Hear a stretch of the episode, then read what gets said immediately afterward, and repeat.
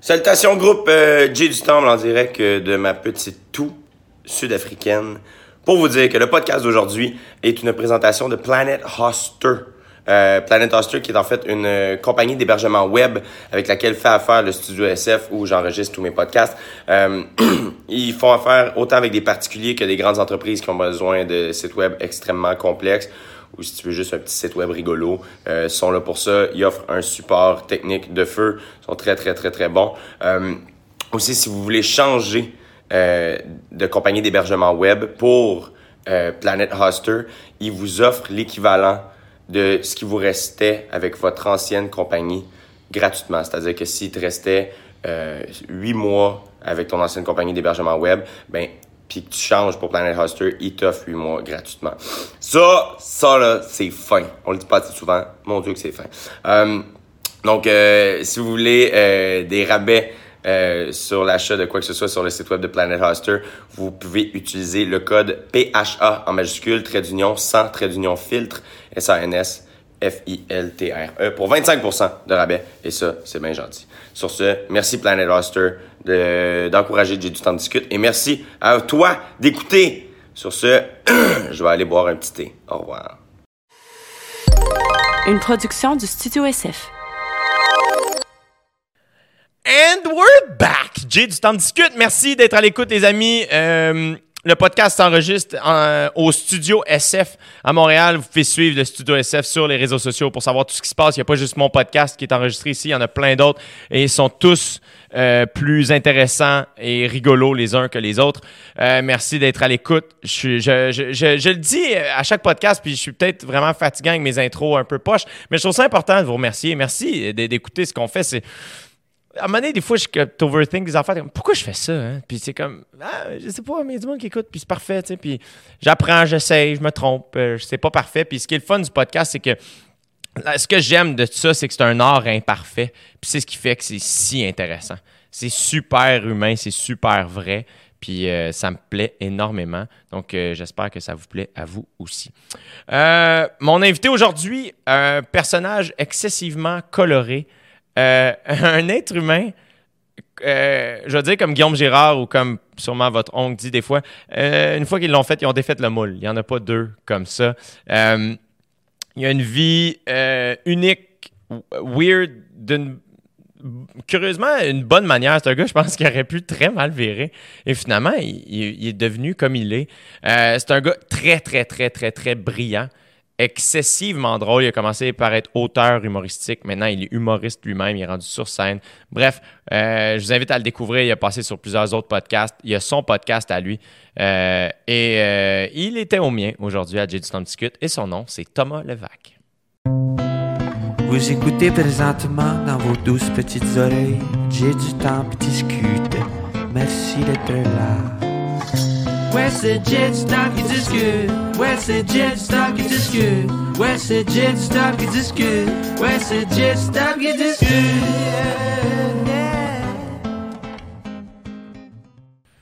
Thomas Levac. Allô? D'autres, les deux dernières fois que je t'ai vu, euh, tu le sais pas, mais je passais en voiture euh, pour aller prendre un plongeon en quartier puis tu joues au basket euh, sur le court.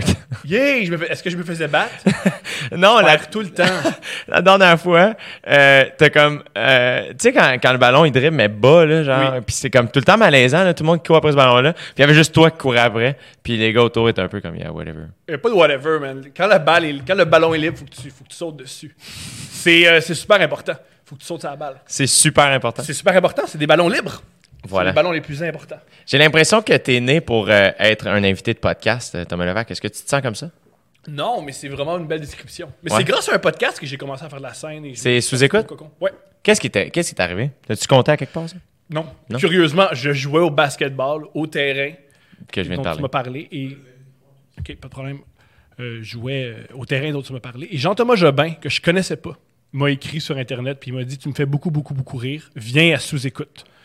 Alors, je suis allé à sous-écoute. Il te, il- tu le faisais rire où? Sur Internet, j'écrivais beaucoup de blagues. Ouais, yo, pour vrai, euh, t'es comme une des rares personnes que. Tu sais, là, tu, là, tu le fais sur Instagram maintenant. Oui. Euh, puis ça, je suis content parce que tu m'avais demandé, je sais pas si tu te souviens, au départ sur Instagram, tu m'avais dit comment tu fais pour poster des photos de jokes, tu sais, écrites? Puis je, Ben, je l'écris dans mes notes, je le prends en photo, puis je le découpe. T'as fait Ah ben oui. Oui, puis je t'ai demandé si je pouvais le faire, si Ben c'était oui. pas, euh, pas volé. euh. C'est zéro. euh, J'ai pas inventé ça. là. Mais t'es es la personne, pour vrai, sur le web, euh, en termes de euh, tu sais, joke écrite, je trouve que t'es le plus drôle. Ah, merci, j'apprécie. Je mets beaucoup d'énergie. C'est, euh, J'ai commencé parce que je savais pas écrire de joke. J'ai, euh, je collaborais avec Adib et des fois, Adib, quand il y avait des contrats d'écriture qu'il voulait pas faire, mettons à juste pour rire ou à d'autres Ouais. trucs comme ça, il disait Ben, aide-moi, euh, envoie-moi des jokes. Et une fois, dans un café, j'ai envoyé deux pages de jokes. Puis il m'a dit Il n'y a aucune joke là-dedans. C'est juste des phrases bizarres qui vont nulle part. Puis il m'a dit T'es un auteur humoristique, c'est pas écrire des jokes, c'est très grave. J'ai fait OK. À partir du lendemain, j'écrivais trois jokes sur Facebook. C'est comme ça que j'ai développé mon, mon écriture. Fait que- Ah oui, hein? Ouais. Littéralement, t'as fait à partir de maintenant, j'écris trois jokes sur Facebook, no matter what. Ouais. Tous les jours. J'ai des heures. Si, mettons, à 9h25, la blague, et il faut que tu t'écrives quelque chose qui va être publié. Puis j'écrivais ensuite à 12h50 et ensuite à 17h50. Hein? Je me suis donné cette. euh, T'as fait ça pendant combien de temps? je fais ça depuis 4 ans. Tu continues de le faire encore? ouais. Trois fois par jour? Ouais, minimum. Arrête! Ben, normalement, je- c'est c'est deux à trois fois par jour, ouais. Fait que t'as fait, t'as inventé trois fois par jour avant trois fois par jour. C'est très différent. C'est très. euh, trois fois par jour, c'est comment vivre, et moi, c'est comment ne pas vivre. C'est. Tu veux pas suivre ma manière de. Tu veux régler tes trucs avec ta, ton père, pas parler de ta psychothérapie, et euh, il y a des limites à se masturber. là. Il y a des. tu sais, C'est le fun de se masturber, mais c'est comme tout, là. Faut, faut sortir de chez eux, là. T'as déjà connu malade pour te masturber? Jamais. Moi, oui. Arrête! Ben oui, ben oui. Donc, tu travaillais où? Euh, je travaillais au Tim Horton. je voulais vraiment me masturber, j'ai collé malade. Ça semble être quelque chose dans ta vie, la masturbation. Pas plus qu'il faut. Non. Juste, J'aime vraiment ça en parler. T'en parles beaucoup. J'aime, je je trouve que c'est un sujet, c'est tellement le fun de se masturber. Je trouve ça malheureux qu'on n'en parle pas. Ah. Tu sembles pas avoir beaucoup de tabous. J'ai plein de tabous. T'en as J'ai- plein? J'ai, genre- j'ai les tabous les plus débiles. Genre? Euh, ben, si tu me parles de toi qui se masturbe, je trouve ça horrible. Tout ce qui est bon pour moi est pas bon pour les autres. Ça, c'est horrible. Moi, je peux parler fort. Je déteste n'importe qui qui parle fort. Ah ouais? Oui, n'importe qui qui parle fort, n'importe qui qui prend toute l'attention. Je fais, Comment ça, il prend toute l'attention? C'est qui, lui? Euh, ben moi, je suis la personne que je déteste le plus. Fait que n'importe qui qui me, ra- qui me, euh, qui Qui me rappelle moi, je décroche. Mais t'as t'as une bonne estime? Ça dépend. Ça dépend des, de quand est-ce que tu me parles. Il y a Ah des, ouais, des- hein? des fois où c'est... je suis- Ben oui, c'est que j'ai pas de centre. Soit je suis... Hey, Richard Pryor serait gêné de me connaître, puis il, arr- il arrêterait l'humour, parce qu'il dirait « Thomas, tout inventé. » Ou euh, je suis de l'eau stagnante dans une usine à Verdun. Il n'y a, pas de- y a pas de centre. Je suis un des deux. Je suis un des... Je sais pas. Là, en ce moment, je suis plus du bord à... Je, suis- je suis... T'es euh, t'es d'un bon mood. là. oui, mais je crois pas que je suis. euh, comment ils appellent ça? Bipolaire? Bip- je crois pas que je suis bipolaire. Non? Je crois juste que je parle beaucoup. Puis quand je me sens comme ça, mais je. Fait, mais, euh, explique-moi, toi, ton. Mettons qu'on fait la, la genèse de Thomas Levac. là. Génial. As-tu déjà fait ça en podcast? Jamais. Tu viens d'où?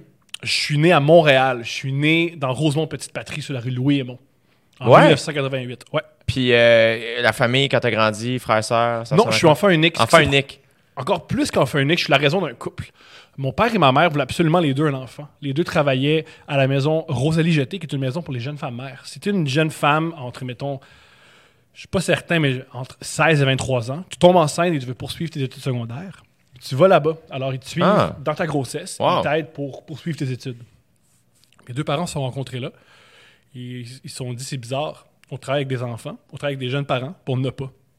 Alors, euh, mon père a amené ma, ma mère en date, puis il a dit Françoise, je veux pas, je veux pas une maîtresse, je veux une mère pour mon enfant. T'embarques-tu? Puis Elle a fait OK. Et ils m'ont eu. Il était pas un couple. Géro. Ils sont devenus un couple pour avoir un enfant. Arrête! Ouais. Ils sont encore ensemble Ma mère est décédée quand j'avais l'âge de 4 ans. Oh non! Ouais. Je savais-tu ça? Je pense pas. Ben, on le sait, là. Hein? Ouais. Qu'est-ce qui est arrivé? Le cancer, le cancer des Non! os. Très, très jeune, ma mère est tombée malade. Fuck! Ouais. As-tu des souvenirs? Euh, je- euh, des seuls souvenirs, c'est des souvenirs de sa maladie. J'ai pas de souvenirs d'elle qui. En thérapie, je commence à en retrouver. Ah ouais, hein? Ouais, c'est un de mes objectifs de la thérapie, c'est retrouver des, des souvenirs de ma mère. Mais ouais, hein? les seuls souvenirs que j'avais d'elle, c'est des souvenirs. Parce que, euh, deux trucs. Premièrement, le- le- elle avait le cancer des os. Et le cancer des os, ça le dit, ça s'attaque à tes os. Elle, ne peut plus tenir debout. Et, euh, non seulement elle ne pouvait pas tenir debout, elle était en euh, déni. Il semblerait, ce qu'on va expliquer, qu'elle vivait en déni. Parce que tu peux pas avoir un petit garçon de 3 ans puis mourir. C'est pas comme ça la vie, c'est Ouais. impossible. Alors souvent, elle se levait debout puis elle tombait. Fuck. Et moi, mon rôle, c'était maman est tombée, courir vers chez mon père, euh, vers mon père et dire maman est tombée, maman est tombée. Mon père venait puis il la relevait. Alors mes seuls souvenirs, c'est des souvenirs d'elle qui tombe. Oh. J'étais très, très, très malade. Oh my god, je suis désolé. T'es zéro, euh, C'est t'es- zéro responsable. Non, je sais, mais tu sais, c'est- c'est super triste. Oui et non. Mais oui et non. C'est ce qui est génial de la- de l'enfance.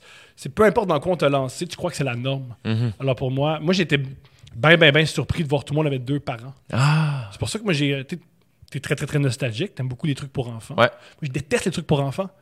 C'est toutes des affaires sur la famille. Moi, j'en ai pas de famille. Fait que ça m'énerve. Ah, ouais. Très, très, très jeune, je suis né, euh, comme disait Pierre Bourgault, je suis né vieux. Ah Très, ouais, hein? très jeune, j'ai voulu être un adulte. Très, très jeune, j'ai dit, je vais m'extirper de. Fait que t'avais-tu des amis? T'étais- Plein d'amis. J'ai eu beaucoup, beaucoup d'amis quand j'étais jeune. J'étais. Mon père m'envoyait dans plein de familles pour voir c'était quoi une famille. Et les parents, souvent, en guillemets, m'adoptaient. Ils allaient voir les enfants et disaient Ce gars-là est un peu bizarre, il crie beaucoup. Euh, il y a un manque d'amour vraiment fou. Et euh, arrangez-vous avec lui. Euh, Mon meilleur ami quand j'étais jeune, un homme qui s'appelle Matthew Hartman, qui vivait sur ma rue. Sa mère euh, m'a pas mal élevé. Et sa mère, la première chose que j'ai dit quand je suis rentré dans la- sa maison, c'est Salut, moi je m'appelle Thomas Levac, ma mère est morte.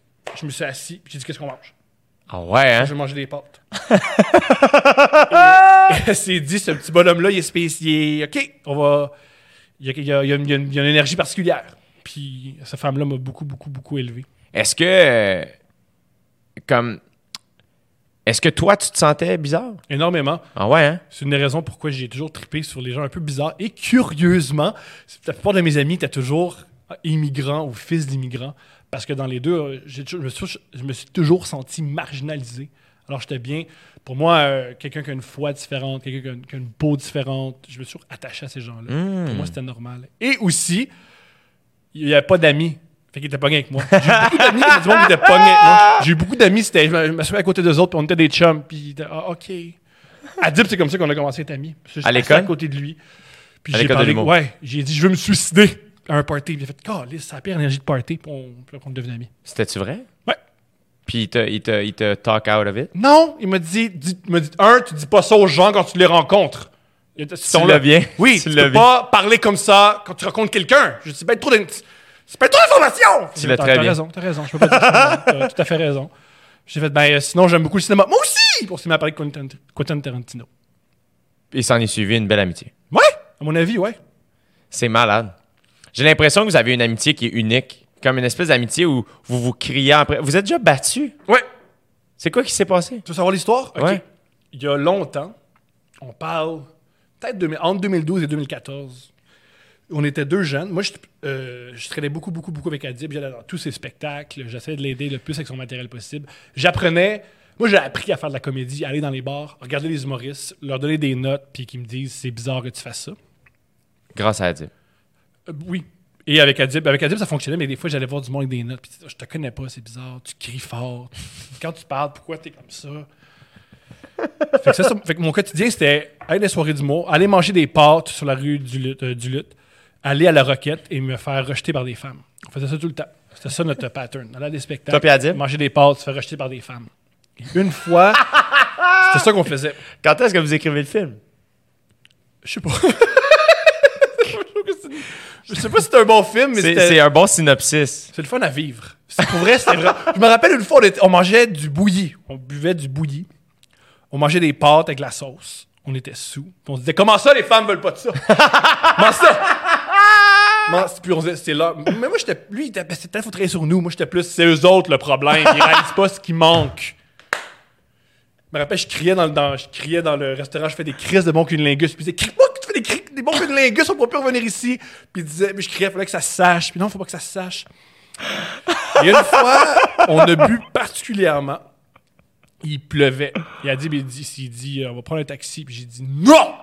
Prendre pas de taxi. Euh, Comme s'il m'avait dit, euh, faut que tu règles tes relations avec ton père. C'est le même ton, là. C'est le même ton de, tu Ouais. ne diras pas quoi faire.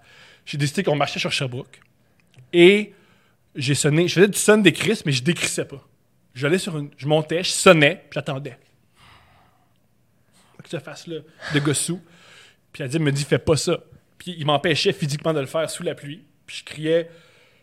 J'ai le droit de le faire, j'ai le droit. Ces gens-là, ils savent à quoi s'attendre vu qu'ils vivent sur Sherbrooke. C'est écrit dans le bail. C'est écrit dans le bail que des gars viennent sonner chez eux à 2h15 du matin. C'est écrit dans le bail, OK? Oui, cette année, ça fait des heures qu'ils hurlent. Ils rentrent dans la bulle du monde. Euh, moi, je suis associé à ça parce que je suis à côté puis le monde, ils font... Aide, aide- gère ton ami weird. Mais, mais c'est pas, pas mon ami quand il crie après le monde. Je suis pas, son, pas sa mère encore, lisse. Euh, puis on s'est tanné qu'on s'est battu dans la rue. Ah, man. Là, euh, on, on s'est tanné. On est rentré dans un taxi. On s'est commandé du Miami. On a commandé un cheeseburger avec une rondelle d'oignon. Puis on s'est dit, il faut changer. Et dans les semaines qu'après, on se trouvait des blondes. On calmait notre, notre, euh, notre consommation d'alcool. Son écriture a vraiment, s'est vraiment encore plus développée. Et voilà.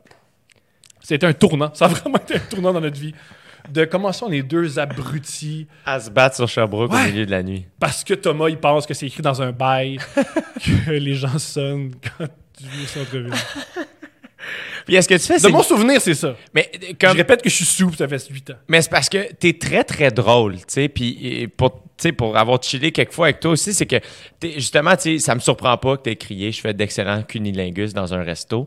Est-ce que tu le fais... faux. C'est- C'est c'est la fausse représentation. Je suis très ordinaire. Est-ce que quand tu fais ça, tu le fais pour faire rire tes amis ou pour, faire te rire, pour te faire rire toi ou juste parce que Je pense que c'est tout mélangé. Tout, tout, tout mélangé. Il y a une partie de moi, oui. C'est drôle. Des fois, on me dit tu veux juste attirer l'attention, puis c'est pas vrai. Puis des fois, je fais d'autres trucs pour attirer l'attention, pour faire ça, c'est drôle. Je suis bien, je le sais pas.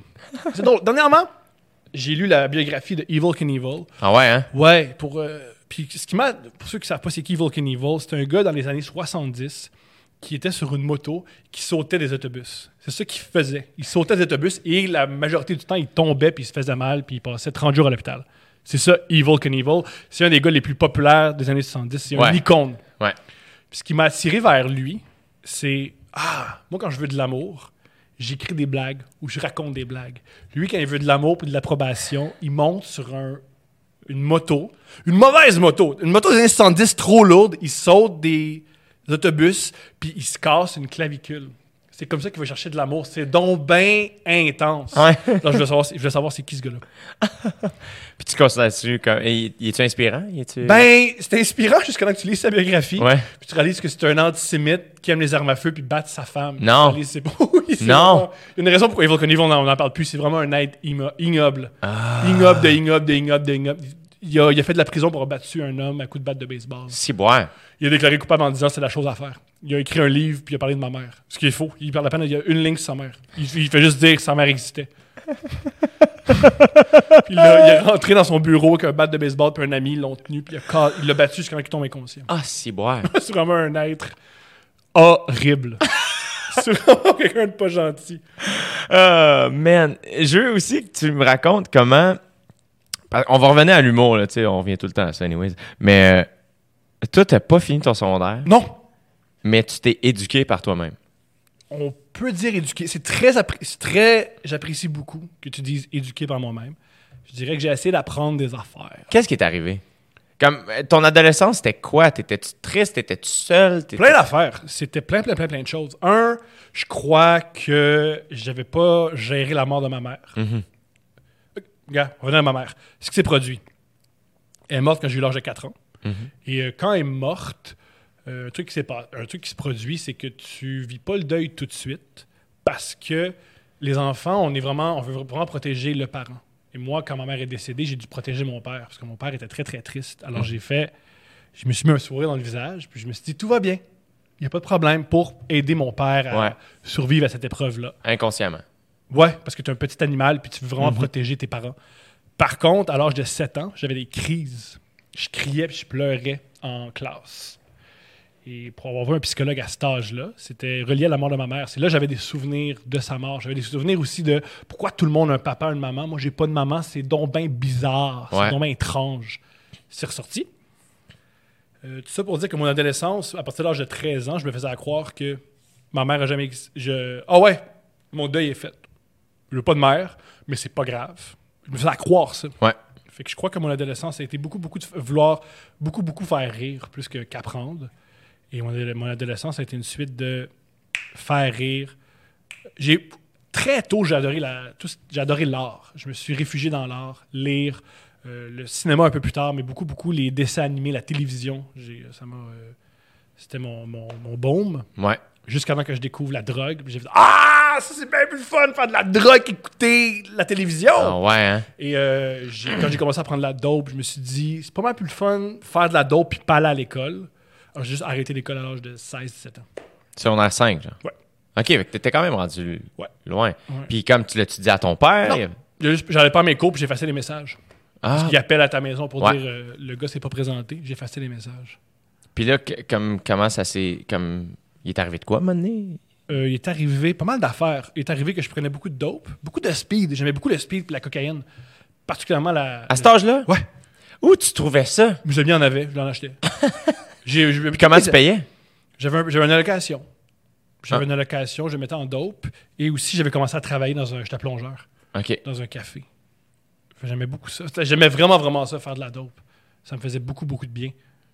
Fait que tu faisais du speed puis de la coke. Ouais! Puis là, tu tripais, ton père, il demandait Je pas... savais pas. Je savais pas.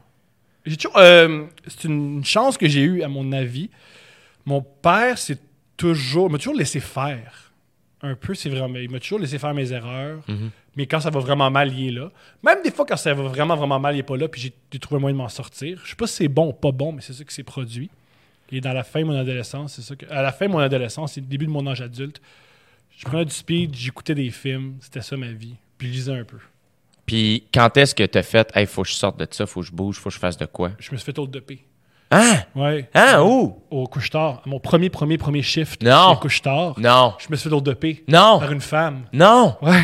Quel couche-tard? Le couche-tard, je me souviens plus, mais c'était dans le quartier Rosemont. OK. Et c'était sur, je crois, je m'en souviens plus. C'était près du cégep Rosemont. En tout Tu travailles de nuit? Travail de nuit, premier shift tout seul. au Je couche-tard. me suis fait l'autre dopé par une femme. Arrête. Et j'étais tellement stressé. Mais attends, qu'est-ce qui s'est passé? C'est mon premier shift. Et vers, on est entre 3 et 5 heures du matin. Il y a une dame qui rentre avec trois autres gars. Puis je trouve que c'est normal. Il y a deux autres gars qui bloquent la porte. Puis elle, elle sort un exacto. Elle dit là, tu vas me donner l'argent. Puis je fais, je sais pas comment. Je sais pas comment te donner l'argent. Elle m'a coaché. Elle m'a calmé. Elle m'a dit, calme-toi, ça va bien aller. Euh, elle m'a dit, sors la caisse. J'ai sorti la caisse. Elle m'a dit, donne-moi l'argent. Au lieu de donner la caisse, je donnais un billet à la fois. Je prenais un billet. Elle m'a dit, plus vite. Non, mais donne-moi la caisse. Puis j'ai fait, c'est ce que je fais. Elle a abandonné, elle a fait, tu sais pas comment faire ça, donne-moi des billets de loto. J'ai dit, pourquoi? Pourquoi tu veux des billets de loto? Elle a fait, c'est pas le temps de t'expliquer, c'est vrai, j'ai donné 3-4 billets de loto. Et ensuite, elle m'a dit, donne-moi les cigarettes, mais ça, ça commençait, ça faisait quelques mois, ou plutôt Qui quelques étaient semaines. fermés. Ils étaient fermés. Puis je sais pas son où. Fait que j'ai lancé des filtres à cigarettes par en arrière. Une fois elle est partie, j'ai appelé la police et euh, je me suis dit, ben, mais là, faut, faut que j'arrête ça. Puis je me suis inscrit en tant que. Auteur à l'école de l'humour. Ouais. Automatique. Ouais, je me suis, ben, je me suis inscrit à un cours avec Cynic, c'était mon prof, Ouais. Nicolas Boucher, un grand auteur Ouais. euh, à, à Montréal. Et le cours, il m'a plu. Je Un cours du soir? Un cours du soir. Puis est-ce que tu avais déjà pensé à l'humour avant ça? Depuis l'âge de 13 ans. Ah ouais? pourquoi j'ai lâché l'humour. Pourquoi? Euh, l'école. L'école. Je savais que j'allais de- j'allais devenir humoriste ou auteur. Je le savais. Pourquoi? euh, Qu'est-ce que tu avais vu? Qu'est-ce qui t'avait allumé? Euh, Louis-José Hood, Ah celui ouais. qui m'a vraiment, vraiment donné le goût. J'allais à une école privée où j'avais pas le droit de porter des running shoes. Puis ça me, ça me donnait, ça me court-circuitait parce que je me disais, c'est quoi le lien entre mes, mes pieds et ce que j'intègre comme matière? Ouais. Ça n'a pas de sens. Ça a zéro sens. Je peux bien comprendre un concept en ayant des Nike dans les pieds. Pourquoi tu veux que j'aille mal aux pieds pendant que je suis ici? Ça n'a pas de sens. J'ai vu Louis-José Hood qui portait des Pumas à dollar à clip qui parlait à une caméra. Et je me suis dit, c'est le plus beau métier du monde. Et je suis tombé en amour avec ça. je me suis dit, je veux faire ça moi aussi. Ouais. Parler et porter les souliers que je veux. Voilà. Et c'est ce que tu fais. Ouais. Ouais. fait que là, tu t'inscris à l'école. Pourquoi comme auteur? je m'étais euh, une fois j'ai j'essayais une fois j'ai fait un cours pour les euh, les humoristes puis je, je suivais la rondelle allait beaucoup trop vite pour moi je suivais pas j'avais jamais, moi j'ai jamais fait d'impro. J'ai jamais fait de vraiment de théâtre à, deux reprises à l'école secondaire. Alors quand j'étais avec des gens qui ont fait de l'impro ils mangeaient la plupart des ateliers à l'école de l'humour c'était beaucoup beaucoup d'impro. Ouais. alors t'as un peu- t'as un léger avantage si t'es bon en impro. Euh, à l'école j'étais nul. Et aussi ce que j'aimais beaucoup j'aimais beaucoup plus m'asseoir et réfléchir à des trucs. Ah ouais. entre temps j'ai je suis tombé en amour avec Woody Allen. Mhm. Et j'aimais be- beaucoup beaucoup beaucoup ah lui c'est cool à chaque année il sort un film à chaque année il écrit un film il trouve des acteurs, puis il filme. C'est donc une existence extraordinaire. Et aussi, euh, ce que je trouve cool avec Woody Allen, c'était la première fois que je voyais un humoriste qui n'avait pas confiance en lui, qui le mettait de l'avant. La plupart des humoristes que je, que je voyais, même un peu le José Hood, même s'ils niaisent un peu, ils ont quand même confiance en eux. Ils, ont- beaucoup, ils sont forts, ils ont beaucoup de charisme. Ouais. Je trouve ça cool que le charisme de cet homme-là s'est montré à quel point il était inadéquat. Je trouve ça super touchant, puis ça me correspondait beaucoup. Hmm. Alors, euh, je me suis dit, ah, je peux faire cette voie-là. Oui, aussi, j'ai commencé à m'intéresser aux auteurs comiques, aux réalisateurs comiques, aux gens derrière la caméra. Fait que tu t'es mis à lire beaucoup là-dessus, Ouais, écouter, analyser. ouais. C'était encore une fois un peu auto-éduqué. C'est une façon de voir les choses, ouais. Fait que pour toi, mettons. Mais moi, je suis la première, on est dans- je suis de la génération que tout était disponible sur, le- sur Internet. Ouais. Tu sais, j'ai- Moi, j'ai appris la comédie en- sur euh, LimeWire. Je downloadais des, euh, des routines de Oh, Yvon shit. Deschamps, Chris Rock. Arrête. Ah ouais, hein, sur LimeWire. LimeWire. Moi, tu vois, c'est- j'ai vécu ça sur YouTube. Mais ça a été YouTube que j'ai fait. Quand j'ai découvert cette patente-là, je suis comme tout le monde dit que Seinfeld est drôle. Taper Seinfeld, le découvrir. OK, c'est un stand-up. OK, ça, c'est du stand-up. Tu sais, je connaissais les humoristes québécois, mais là, ça a fait comme. Je me souviens découvrir Chris Rock, Dave Chappelle, puis pas tout comprendre, mais faire comme. C'est bien malade, genre, qu'est-ce qui se passe? Moi, j'ai parlé, j'ai parlé j'ai compris, excuse-moi. Parler anglais, ça a été long. Comprendre l'anglais très rapidement. Matthew Hartman, son père est américain, sa mère est euh, québécoise. Alors, à la maison, et tous les films, c'était des films américains en anglais. J'ai compris comme ça. Ah ouais, J'ai hein? compris. Très, très jeune, je comprenais l'anglais. J'ai toujours aimé la culture anglophone parce que je traînais avec Matthew qui écoutait que ça. Alors, c'est comme ça que j'ai découvert Friends, comme j'ai découvert la plupart des trucs. Dr. Phil. Ouais. Non, lui, il écoutait Maury. Il adorait Maury. Maury, c'était un gars qui, celui qui disait euh, Êtes-vous le père ou non là?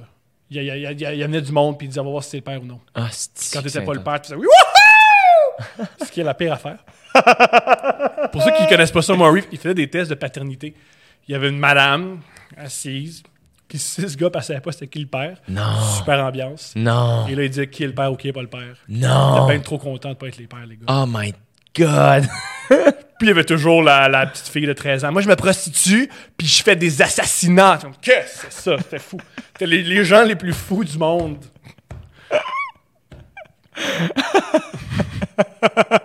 Moi, j'ai 13 ans. je me prostitue. Puis je fais des assassinats. C'est ça l'émission. C'est malade. Alors, j'écoutais ça. Ah, c'est- Puis très vite, j'ai compris l'ironie, parce que y a le deuxième niveau de ces dons très. Ouais.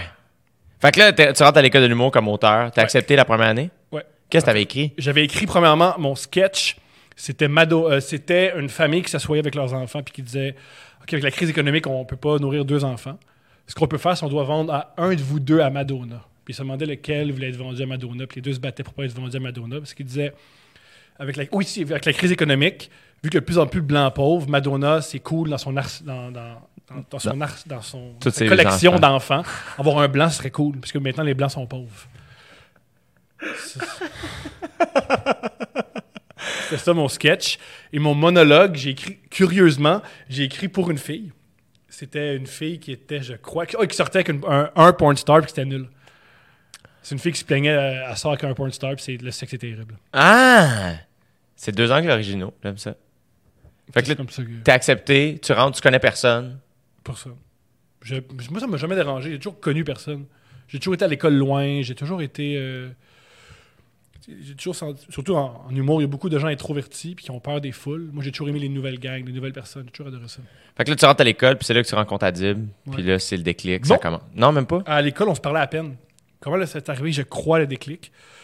C'était la première année, il fallait faire des pitchs de web-séries. Ouais. Chacun devait penser à des web-séries puis les pitcher à des gens très, intéress- très importants du milieu.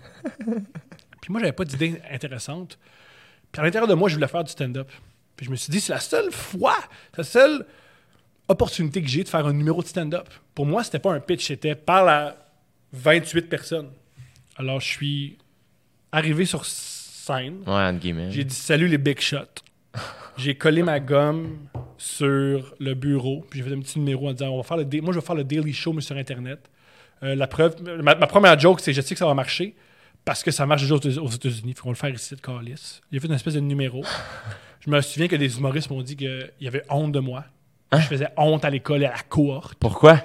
Parce que pour eux, c'était important, là. Puis c'est des web-séries, tandis que Adib trouvait ça hilarant. Il, a- Ouais. il a compris à niveau. quel point c'est stupide, puis à quel point ça va amener à rien. Lui, au moins, il a compris ça. Puis il est venu me voir après, je me rappelle, j'étais assis, il a fait... Fait rire. Et euh, quelques mois plus tard, on a commencé à être amis. Est-ce que, mettons, tu tripais sur Andy Kaufman dans le temps ou dans ta tête, c'était pas ce niveau-là? Non, juste- à, mon, avis- euh, c'était- à mon avis, c'était un peu ce que John Stewart faisait, parce que j'écoutais beaucoup de Daily Show à l'époque. Ouais. Rire des choses qui n'ont pas de sens. Ce que, j'aimais beaucoup, beaucoup de John Stewart, c'est qu'il se moquait des, euh, de l'hypocrisie. Puis je trouvais ça extrêmement hypocrite de la part de l'école. De, vous croyez vraiment que nous, en sortant de l'école, on va avoir un, un projet qui va être vendu, puis on va devenir, on va faire des centaines de milliers de dollars? C'est niaiseux. Ouais, ouais. T'as-tu aimé l'école? J'ai adoré l'école. J'ai ben, je l'ai mentionné, mais j'ai vu que j'ai pas secondaire 5. J'ai dû, j'ai dû rentrer avec un faux diplôme. Ouais. J'ai dû rentrer dans une, une école pour adultes, pleurer une madame, s'il te plaît, c'est moi un papier. Elle m'a signé un papier. Puis j'ai eu mon diplôme. Alors j'avais des graves lacunes en français. Ah ouais. hein? J'avais à peine écrire. Pourtant, tu t'écris très bien en français. Parce que, grâce à l'école. Grâce au prof Antonio. Antonio. Et parce que je me suis dit, je dois bien écrire. Ouais. Alors j'ai doublé euh, mes lectures. J'ai beaucoup doublé mon temps de lecture plutôt. J'ai écrit pour développer mon écriture. et That's mon- it. Simple de même. Ouais. Puis quand t'es sorti de l'école, ta seule. J'aime beaucoup le sport. Moi, dans la vie, je, consomme beaucoup, beaucoup, beaucoup de capotes sport. sur le sport, Je hein? capote sur le sport. T'es- t'es- Puis puis plein de sports. Comme basket, foot. C'est à peu près ça. Ouais. J'aime vraiment ça. Et T'es- que t'es- tu UFC, boxe, euh, baseball, hockey. Tout. Tout ça. J'adore ça. Tu consommes tout ça. À part le hockey. Ouais. Le hockey, c'est le sport que je consomme le moins. Tu m'as vu sur la glace. Oui. Tu peux voir que je consomme de Ah, mais il y a des gens qui consomment beaucoup de hockey puis sont pas bons sur la glace et vice-versa. Moi, dans ma tête, le numéro 14 des Canadiens, c'est Oleg Petrov. Tu sais, comme, je suis pris dans ces années-là. Moi, c'est juste que jusqu'à José Théodore, je les connais. Là, quand, quand ça a changé là, à Lac, là, je sais pas vraiment c'est qui. Le- le- Il y avait un, Fran- un Suisse aussi qu'on a eu. Christophe Huet, Cristobal français. Huet. Voilà. Un Suisse, c'était un autre. Je me sais plus c'est qui, mais il y avait un. ouais. On avait un Weber Ah, c'était le, était c'était le dé- le défenseur. En. Weber.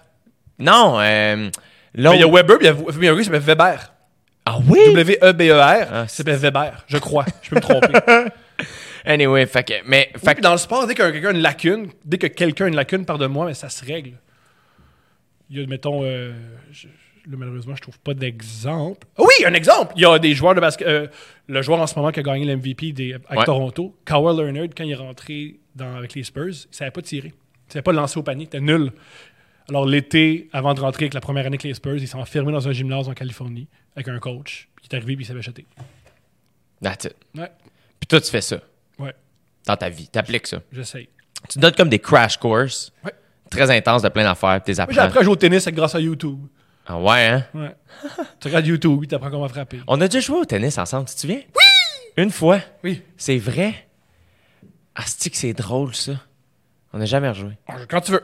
Quand Ah, tu je suis à chier, mon gars. Moi, j'étais- je- correct. Là, ensuite, je joue plus, je suis nul, puis je redeviens correct. Ouais. Fait que là, tu sors de l'école, ta seule job, c'est de travailler avec Adib? J'ai j'ai des vrais jobs. Je travaille pour vrai. Je travaille dans des, centres d'appel. Ah. Des sondages. C'est-tu vrai? Ouais. Ah, t'as fait ça? Puis je me faisais toujours mettre dehors parce que Pourquoi? je niaisais avec le monde. Ah ouais, hein? Qu'est-ce que tu disais? Ben, je disais au monde que s'ils répondaient à mon sondage, ils gagnaient des skidoo. Expliqué que c'est contre. La loi ne permet pas de faire ça. Fait qu'on me congédiait. Ah. Mais tu t'amusais. Ouais. T'aimais ça? J'adore. Ben, ben, je- si j'aimais ça, je le ferais. C'était un mal nécessaire. Ouais, c'est ça. Ouais. Fait que là, tu faisais ça, puis t'essayais de travailler avec Je Adib. très cadib, j'essaie de traiter des humoristes. Je me suis parti un blog qui s'appelait la tête, Dans la tête à Tom où j'écrivais quasiment aux deux jours des histoires avec plein de fautes d'orthographe, puis ben trop de points-virgules parce que je lisais du Michel Houellebecq, puis tout ce que j'ai retenu de Michel Houellebecq, c'est il y a des points-virgules. Alors je mettais plein de points-virgules. Toi, t'aimes écrire? Non, Non? ça terrible d'écrire. Mais tu penses, comme quand t'écris, qu'est-ce que tu fais? Mettons, quand, tu t'es mis à, à faire tes. Tu sais, quand. À une époque, j'adorais écrire. À une époque, j'adorais envoyer des courriels, j'adorais écrire. J'ai perdu cette passion-là, je devrais la retrouver. Ah ouais, hein? Pourquoi? Parce que, je, ben là, ce que j'ai. Faut que je refasse. Gars, prochaine affaire qu'il faut que je refasse, faut que je retrouve ma passion d'écrire, de, de dialoguer. Et euh, Comment de dialoguer? écrire. euh, Des un- dialogues. Ouais, X, Ok. il dit ça, Y dit ça, X dit ça, Y dit ça. Mais tu l'as fait pas mal, non? T'as écrit pour, euh, pour la télé, t'as Ouais. écrit pour plein d'affaires. Ouais. Pourquoi t'écrivais? C'était quoi? euh, veux sur ma carrière, on va Ouais, le faire. on le fait, on le fait. Fait que là, tu commences à travailler avec Adib, tu Ouais. te promènes dans les bars. T'aimes-tu ça? J'adore ça. C'est Pourquoi une- tu montes pas sur scène? Je l'ai faite à l'époque. Hey, moi, je t'ai vu, mon gars. On m'a vu au Saint-Cyboire? Je t'ai vu, un sensible, je te l'ai déjà dit. Ouais. Je me souviens. Tu racontais que t'avais essayé de blower un dude. Ouais. Ouais. Ouais. C'était malade. Là, je le- ce numéro-là, je le refais un différemment. Ok, on, le- on le spoil. Non, je spoil, je spoil tout. Moi, je crois qu'il faut spoiler tout. Ah ouais. hein. Oh oui, je suis. Je, je, je gagne- pas je, hey Chris, j'allais dire je gagne à être connu. Mais non. Je- Excuse-moi, je, je fais. je gagne à être connu. Je, Je pense que oui, moi. Ça dépend. Euh... c'est quoi?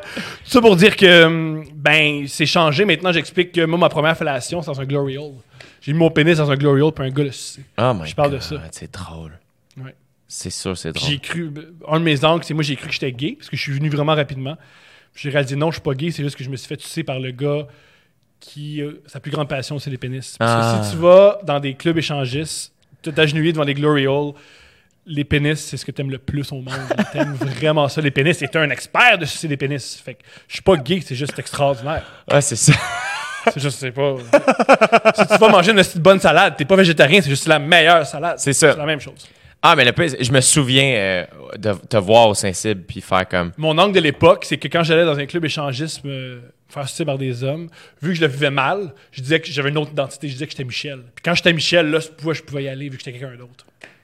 Puis qu'est-ce qui a fait que t'as arrêté, mettons. Tu sais, quand tu quand t'écrivais avec Adib, tu montais pas souvent sur scène? Le plus, ben, ce qui a fait que je montais pas souvent, c'est que c'est dur de monter sur scène. Ouais. Pas physiquement, c'est dur de convaincre des gens, s'il te plaît, de moi du temps, euh, du temps de scène. Je trouve ça difficile. Puis, pour être bon sur scène, faut vraiment se con- j'y crois, là, faut vraiment se concentrer à 100%. Et je réalisais, ben, l'écriture, ça se passe bien. Euh, je me développe bien. Éventuellement, je vais écrire la télévision. C'est un choix. OK. Alors, J'ai décidé de. Fait que tu t'es mis à starter par être auteur. Ouais, puis aussi, j'étais nul sur scène. J'étais vraiment, vraiment, vraiment, vraiment, vraiment, vraiment, vraiment pas bon. Alors, tandis que l'écriture, ça allait bien. On va laisser, les- on va laisser la scène. on va- Fait que le premier show d'Adib, tu l'as écrit avec lui, Des- des- oui, oui, beaucoup, oui. beaucoup.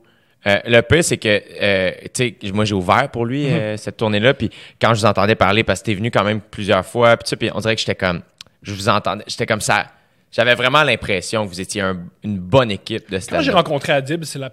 Je, je le répète encore, cet homme-là, c'est mon frère. Ah ouais. C'est vraiment, vraiment, vraiment, vraiment bon. C'est un homme, c'est l'homme qui me ressemble le plus que l'autre. Ah ouais. J'ai jamais vu quelqu'un qui avait une- qui réfléchissait comme moi, qui avait des sensibilités similaires aux miennes, qui avait les réactions. Enfin, c'est fou le nombre de fois que ça fait longtemps qu'on se parle, on parle d'un sujet, puis les deux on fait oui, oui, si je pense ça. On est beaucoup comme ça. C'est vraiment un. Je, je connecte beaucoup. avec ça. J'ai j'ai jamais connecté avec un homme autant. J'ai toujours aimé chiller avec vous deux. Parce que j'ai l'impression d'assister à un petit show. Ouais, c'est ce qu'on s'est fait dire à Un l'époque. vieux couple qui s'ostine, puis voyons, qu'est-ce, puis non, non, toi, tu comprends pas, puis c'est. Puis on est comme ça même quand. À l'époque, qu'on traînait plus ensemble, on était comme ça même quand il n'y avait personne. Ouais. Fait que là, tu travailles avec Adib. À Une fois que son show est parti, puis tout ça, là, qu'est-ce que tu fais? Je travaille- euh, quand son show est parti, j'ai été engagé en mode salvaille. Ah! Première année. Ah, oui, c'est vrai! J'ai été engagé en mode salvaille. Fuck! C'était comment? Ça, t'as dû en parler une couple de fois. Plein de fois. Mais ça me dérange, je me dérange pas de répéter, moi. Ouais. Parce que j'ai, il m'est arrivé genre quatre choses dans la vie. Là. Quatre choses en faisant. 10. il répète tout le temps. Ouais, j'ai été engagé la première, première, première. J'étais engagé avant qu'il y ait un nom, ce petit show-là. Puis t'es- t'es-tu content? Extrêmement heureux. Tu Un, un salaire, youpi. Ouais. Deuxièmement, j'ai toujours voulu écrire la télévision, mais j'ai appris à écrire la télévision avec Eric Salvaille. C'est une superbe école. C'est pas l'être humain le plus génial au monde et c'est pas un super bon patron, à mon avis. Par contre, c'est un gars qui, quand il a fait une. Parce que c'était- c'était sa deuxième carrière, il quittait TVA pour la V. Ouais. Il a décidé que les choses qu'elle allait dire, elle a été écrite, entre autres, par un petit gars de 26 ans qui rasait pas sa barbe. Ça, c'était toi. Ouais. C'est fou la confiance qu'il a eu en moi. Puis qu'est-ce que t'as appris? J'ai appris comment écrire pour la télévision. J'ai appris comment écrire des vidéos. J'ai appris comment écrire des trucs pour que ça pogne. Euh, euh, tu sais, comment, écrire, Ouais. euh, comment écrire pour Eric. Comment écrire pour plein de gens. Comment écrire sous pression. Des fois, on arrivait à 10h le matin, il fallait qu'à 15h, il y ait deux shows d'écrit. Sacrement. C'est complètement fou. J'ai appris. Ce qui est- là où je suis chanceux, c'est qu'avant d'écrire pour Salvaille, j'écrivais un- j'avais un blog où j'avais une discipline d'écrire à chaque deux jours. Ouais. J'étais habitué à cette pression-là. C'est ça. Alors quand c'est arrivé, Puis le blog, il marchait-tu? zéro. Zéro. Je le mettais sur Facebook, le monde me, me lisait, c'est tout. Je voulais pas. Moi, mon, objectif, c'était juste, ben, faut Écrire. bien. Tu voulais te pratiquer. C'était plus pour toi que pour les gens. Ben, non seulement il fallait que je me pratique, mais il fallait que j'expose ce que j'écris. Pour Ouais. savoir qu'est-ce qui fonctionne, qu'est-ce qui fonctionne pas, la durée. Je crois beaucoup. comme je crois beaucoup à euh, quand tu fais de la création, tu dois la présenter à des gens. Ouais, ouais, ouais, absolument. Fait que là, t'écris pour Eric, qu'est-ce qui fait que t'arrêtes? Euh, j'ai, euh, ben, c'est un violeur. Ouais. Non, pour vraiment, vraiment ça. Ben oui, oui, ça s'observait. Et une fois, ce qui s'est produit, je suis, euh, il y avait une salle des auteurs. Une salle des scripteurs. On n'était pas les auteurs, on était des scripteurs. Ah, super anecdote sur Eric. Vas-y. Première journée, connaît personne. On est en cercle, toute l'équipe. On doit dire c'est quoi notre rôle dans l'équipe. Chacun dit bonjour. Moi, je suis Marianne, je suis recherchiste et je suis très heureux de participer à cette aventure. Et moi, j'arrive, je dis bonjour, je m'appelle Tom Levac, je suis auteur.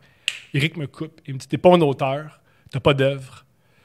Euh, quand tu aurais écrit un- une télésérie, là, tu vas être un auteur. Là, pour l'instant, tu es scripteur. J'ai fait OK, c'est ça l'énergie. Oh c'est shit. ça l'attitude. Fuck. C'est la première chose que j'ai été. Ouais. Ouais. T'as à boire. Ouais. J'ai fait, oh, OK. Et euh, la première journée, j'ai écrit une vidéo. Il l'a il accepté. Ça, c'est bien. Ce qui, ce qui était fou avec Eric, c'est vraiment, vraiment une relation toxique. C'est c'est, euh, claque, bisou. Ouais. C'est pas si tu une claque, mais tu vas avoir un gros bisou après. Ouais. Et des fois, tu as littéralement un bisou. Fait que c'était très particulier de travailler là-bas. C'est que c'est fucked up. C'est très fucked up. C'est fucked up, Esti. C'est fucked up que quand c'est sorti, il a perdu tout, tout, tous ses contrats parce que tout le monde le savait. Ouais. Personne n'a attendu. On va attendre de voir l'opinion. Ben, c'est parce qu'en attendant, les gens faisaient de l'argent. Ça, je sais pas, mais quand c'est sorti, quand, quand, quand c'est sorti au grand jour grâce à l'article, tout le monde savait. Puis, fait que là, t'as- t'as-tu arrêté ton plein gré? Ce qui s'est produit. J'ai une fois, je suis rentré. À l'époque, Eric Bailey, qui représentait aussi euh, Adib, était mon agent. Ouais. Je pense qu'on. Bref. Ouais. Oui, alors je suis rentré. Quand je- c'était bizarre, j'avais mal au cœur dans la salle des scripteurs. Quand je sortais, j'allais bien. Quand je rentrais, j'allais mal. Et une fois, disons, ça c'est la, ça c'est la- le, le bureau. Ouais. Bien, mal. Ouais, littéralement Bien, une ligne. mal. C'est tombé bizarre. Puis j'ai dit, là, les, les autres, les, autres, les autres- les autres membres de l'équipe ont fait T'es malade, j'ai pas envie de l'attraper, tu sais boire ton camp chez vous. C'est au mois de mars, je pense que c'est la première fois que je, je travaillais pas ce soir-là, c'était horrible. Quand j'en ai parlé à Eric Bailey, il a fait T'as 25 ans, puis t'as des symptômes de burn-out, je te sors de là. C'est pas vrai qu'un gars de 25 ans va avoir un burn-out. C'est horrible. Il a, il m'a- il m'a- il a sauvé ma carrière, ce homme-là. Ah ouais, hein? Il a sauvé ma carrière. Wow! Il m'a. euh, C'était ça? Ouais, je sais pas c'était quoi, mais dès qu'il. Le, le surlendemain, il, écrivait, il, il- il- il appelait Eric pour lui dire Thomas, c'est fini. Il a chialé, mais ça arrive. Je sortais et j'ai écrit à Lou Morissette en disant Salut Morissette, j'avais écrit un sketch pour lui Eric. Salut Lou Morissette, juste te dire que j'ai pas de gig, puis j'ai envie, j'écris, j'ai déjà écrit un truc avec toi. C'était de quoi, ça m'intéresse. Quelques semaines plus tard, j'écrivais sur le, le show Med qui était en. Oui, c'est là-dessus que t'as écrit beaucoup, beaucoup, beaucoup. Ouais. C'est beaucoup de sketch, Med. C'est une école extraordinaire. Et t'aimais ça? Ben, c'est malade. Dans vie, là. Dans, OK, moi, dans la vie, pendant trois ans, j'ai écrit pour Théodore Pellerin. Ouais. Pierre-Luc Funk, Mehdi Boussaïdan, Mariaza- Mariana Maza, pardonne-moi, et Alexandre Goyette et euh, Vizina. C'est fou. Ça n'a pas de calice de sens, ce cast-là. Ouais, hein? C'est vraiment, vraiment fou. Un hostie de bon cast. Ouais. C'est là que t'as rencontré Mariana? Non, le Mariana, euh, je- c'est- c'est comment j'ai rencontré, comment j'ai rencontré Mariana, c'est euh, c'est la meilleure rencontre. J'ai- j'- à l'époque, je suivais tout le temps euh, Adib. C'était dans les premiers galas Juste pour rire. Et c'était à l'époque où, dans les, au Festival Juste pour rire, il engageait des, des animations de rue. Il y avait des clowns dans la rue. Il y avait des jongleurs. Ouais. Et une fille, euh, bien en clown, est arrivée, est, est arrivée et elle a fait Yo! Moi, là, je suis déguisé en clown, mais je suis comme vous autres. là. Je suis plus un humoriste qu'un clown. Qu'est-ce qui se passe? Elle fait, Moi, je veux monter sur scène n'importe quand. Adib est habitué à cette énergie-là. Il est grandi à Ville-Saint-Laurent. Il fait Ouais. Cool! Euh, le Couscous Comedy Show, dans trois semaines, t'as un spot. Viens jouer. Fait. OK! Trois semaines plus tard, elle a commencé. Elle était formidable. Elle a commencé à traîner avec nous autres. Puis elle a grandi. Puis c'est comme ça que j'ai rencontré. Puis c'est Adib qui. Elle est allée voir Adib. Puis j'étais à côté de lui. Moi, j'étais sûr, ah, c'est une folle. Lui, il a dit, non, non, elle est pas folle. C'est juste, elle a envie de faire le même métier que nous, là, comme toi. Voilà. Elle était clown, je m'en souviens. C'était un clown, mais. Hip-hop. Ouais. C'était un clown que, yo, tu me cherches, tu me trouves. elle, vivait à, elle vivait à Montréal-Nord, des bouts de rough. Elle avait toujours cette Yo, yo. de. Yo, tu mets ton pied, je je sais où frapper, OK? Puis tu l'as aidé sur son premier show? Ouais. J'ai écrit sur le premier show, ouais. T'as écrit même avant son, les galas juste pour rire avec elle, t'as beaucoup écrit Ouais. avec. Ouais. Est-ce que c'était la même manière de travailler qu'avec Adib? Non. J'ai une manière de, de travailler différente avec tout le monde. C'est ce que j'offre à mes, euh, aux artistes avec qui je travaille. C'est je m'adapte à eux. Je suis vraiment, vraiment. Fait qu'avec Adib, tu vas le voir puis vous dépend. Ou on se parle. euh, à l'époque, c'était beaucoup on en conversation, conversation, conversation, conversation. Ou des fois, à une époque, c'était lui qui fait un premier jet. Ou ce que j'adorais avec Adib, là où ça marchait le plus, à mon avis, c'est quand on faisait ce qu'on a. Il y avait un gars sérieux, puis un gars qui niaisait. Parce qu'Adib, il peut pas juste. Adib, il parle toujours de sujets très, très, très sérieux. Ouais. Fait qu'un des deux amenait un sujet très, très sérieux, puis l'autre niaisait. Puis ça créait un numéro. Hmm. Et euh, quand on faisait ça, ça fonctionnait très rapidement. Puis avec Mariana? Crie- c'est beaucoup de criage. On criait- oui, je C'est- criais après, puis je disais creuse, creuse, creuse, creuse, creuse. Qu'est-ce que tu veux dire? Puis elle me criait, la C'est ça, c'est ça la joke. C'est ça, C'est Joe. ça l'angle. puis on crie, ouais. Beaucoup de criage. Beaucoup, beaucoup, beaucoup de criage. Beaucoup de. Ouais. Puis là, qu'est-ce que. Comme. Fait que là, tu travailles avec eux autres, ça va bien, t'es heureux, t'as une job, tout va. Euh, puis là, tu passes à sous-écoute. Puis qu'est-ce qui se passe pour que tu te ramasses sur scène? Parce que Jean-Thomas t'invite. Jean-Thomas ne Hey, connaissait pas. Jean-Thomas, tout ce qu'il connaissait de moi, c'est on avait déjà joué au COSOM ensemble. Ça, c'est assez divertissant. Jouer au. Cosum avec toi. Et une fois, je jouais au basket, j'ai eu un- Il écrit sur Messenger, Jean-Thomas Jobin, je te trouve très, très, très drôle sur euh, Facebook. Viens faire sous-écoute. Avec moi. Ouais, j'ai dit OK. Euh, je connaissais pas Mike à l'époque. J'avais jamais rencontré Mike. J'avais jamais dit bonjour Oh non? Mike à Mike. Jamais, jamais. Je suis arrivé dans là. Je suis arrivé dans quand? Il y a deux ans environ, deux, trois ans. Deux ans environ. Ouais. Mike, il m'a dit Ouais, euh, dis bon, on va parler de toi. On m'a dit que t'es pas pire. Fait que c'est ça, sois drôle. Et euh, moi, je le savais, je suis chanceux parce que moi, quelques mois auparavant, m'est arrivé le truc de Rachèvre. Le truc où. euh, Tu connais pas ça? De quoi? Rachèvre, tu connais pas ça? Non? Ah, ben moi, ce qui s'est produit, c'est que personne ne le savait, à part moi, ou Simon Gouache. Simon Gouache, c'était l'épisode juste avant moi, puis il a dit Ah, ça va faire sous écoute, c'est plate. Tu peux pas raconter que t'as envoyé des photos de toi tout nu à un pirate euh. Oui! Ça, tu m'as raconté l'anecdote, Ouais. je pense, le matin où c'est arrivé. Ouais, La journée où c'est arrivé, je pense que tu me l'as conté. c'est possible. Et je l'ai. euh, Puis là, pourquoi il disait que tu pouvais pas le raconter? Parce que ça se raconte pas. Ah, T'es pas ok. censé raconter que tu t'es, tu t'es ph- photographié en train de te masturber à, euh, à, à un pirate africain sans t'en rendre compte. Puis j'ai fait, bien sûr, je vais raconter ça. C'est la meilleure anecdote. Puis il a fait, ah! Puis j'allais raconter ça. T'as c'était dit pas- ça sous-écoute. Et ce que Jean-Thomas Jobin m'a. J'en dois tellement à cet homme-là. Ce qu'il a fait, il a raconté mes blagues sur scène au début. Il disait, vous le connaissez pas, mais il est drôle. La preuve, il a pris des papiers puis il racontait mes blagues et les gens. Sur Facebook. Ouais, les gens ont- sont partis à rire. Et Mike disait, c'est des bons gags. Fait que j'avais l'approbation de Mike, la foulerie, ça m'a calmé. Puis ça, ça a commencé. Ça a parti. Puis ça a commencé que le monde m'a suivi sur Facebook parce Ouais. que le monde a fait, on va le suivre, il écrit des blagues sur Facebook. Voilà. Mais Jean-Thomas, c'est formidable ce qu'il a fait. avec- C'est, c'est, j'y dois tout. Puis là, mettons, les... la suite, ça a été quoi? Là? Les, les gens voulaient que tu joues, genre? La suite, c'était que j'ai été vraiment. J'ai eu euh, plein de monde sur Facebook. J'étais content de ça. J'ai continué à écrire, continué à avoir des contrats. Et euh, après ce qui s'est produit, il y a deux ans ou un an, je me- il y a deux ans, oui, deux ans, euh, le lendemain des Oliviers, plein de monde ont collé malade parce que les Oliviers, tu te saoules. Ouais. J. Surette m'a écrit en me disant J'ai plein d'annulations. Viens jouer à ma soirée. Parce que le dimanche, c'est les Oliviers, puis lui, sa soirée, c'était le lundi, Lundi à à Verdun. Il m'a dit Viens jouer. J'étais allé jouer un texte très, très, très mauvais. Et à l'époque, j'étais tellement nerveux. Mais tu l'avais, le texte? Je l'ai écrit. Parce que t'écrivais beaucoup de stock pour toi. Ouais. Mais tu le présentais pour pas. moi. Puis des fois, je le donnais aux autres. Ce qui, ce qui est cool de. Moi, longtemps, je me disais, moi, j'écris du stand-up. Fait que j'écrivais beaucoup, beaucoup pour moi. Puis je- j'en donnais. Quand j'avais des réunions avec des gens, j'avais du matériel prêt, j'avais des blagues prêtes. Quand ils me disaient. euh, Ça n'a pas de bon sens. ben, quand ils me disaient, ben, telle affaire, ben, moi, j'ai déjà écrit telle affaire, tu peux faire ci, tu peux faire ça. Qui s'est produit, j'ai joué. Et je tellement. Je jouais comme ça. T'avais les coudes dans les airs. Les coudes dans les airs. épaules j'étais comme ça. Quand je faisais des 10 minutes, j'avais mal dans le dos. J'étais nerveux puis coincé. Alors, j'ai commencé à me bouquer des shows. Là, encore une fois, je n'étais pas encore sauté à 100%. Et euh, quelques mois plus tard, je suis sauté à 100%. Fait que là, tu fais du stand-up. Là, je fais juste ça. Tu fais juste du Ouais, j'ai une stand-up? soirée d'humour, là. Hein? Tous les mercredis à l'hémisphère, à l'hémisphère gauche. Venez-vous à Arrête! l'hémisphère gauche. Depuis Ça quand? commence le 4, euh, le 4 septembre. Ah, ben ça veut dire que c'est ongoing, là. I'm going. Il y a des billets en vente, let's go. Ah! Ouais. Quelle bonne idée. Un show de. Mon, mon premier mois est gauche. booké, euh, j'ai mon monde, Charles va être là. Yes, j'appellerai. Ouais. C'est malade. Puis c'est. Pas invité parce que t'as- t'es pas là. Mais c'est toi. C'est parfait, il y en a tellement pas de stress. Mais euh, est-ce que c'est toi qui as approché le bar? Ouais. T'as appelé l'hémisphère gauche? Allé à l'hémisphère gauche. J'ai dit, t'as rien, quel jour t'as rien? Tel jour? Ben cool, on va faire une soirée d'humour ici. Yann a fait, OK, parti. Puis eux, ils en ont fait des soirées dans le temps. T'allais-tu à GH? Ouais. GHB? Ah, c'est que c'était trash, ça. Je me souviens. La première fois, la seule fois. Non, j'étais allé deux, trois fois. J'ai eu, eu la chance de connaître GH juste avant que ça meure. Puis euh, c'était des soirées En gore. ouais. C'est une hard, soirée où tu veux, le but, c'est de, de choquer. Tu fais des, des jokes de tabou. Là. Ce Ouais. que tu dis pas dans la vie, tu le dis sur scène. Ouais, exact. Puis euh, la première fois que je suis allé, c'était une, une des journées les plus weird de ma vie. Euh, le matin, j'étais allé aux funérailles du grand-père d'un de mes meilleurs amis.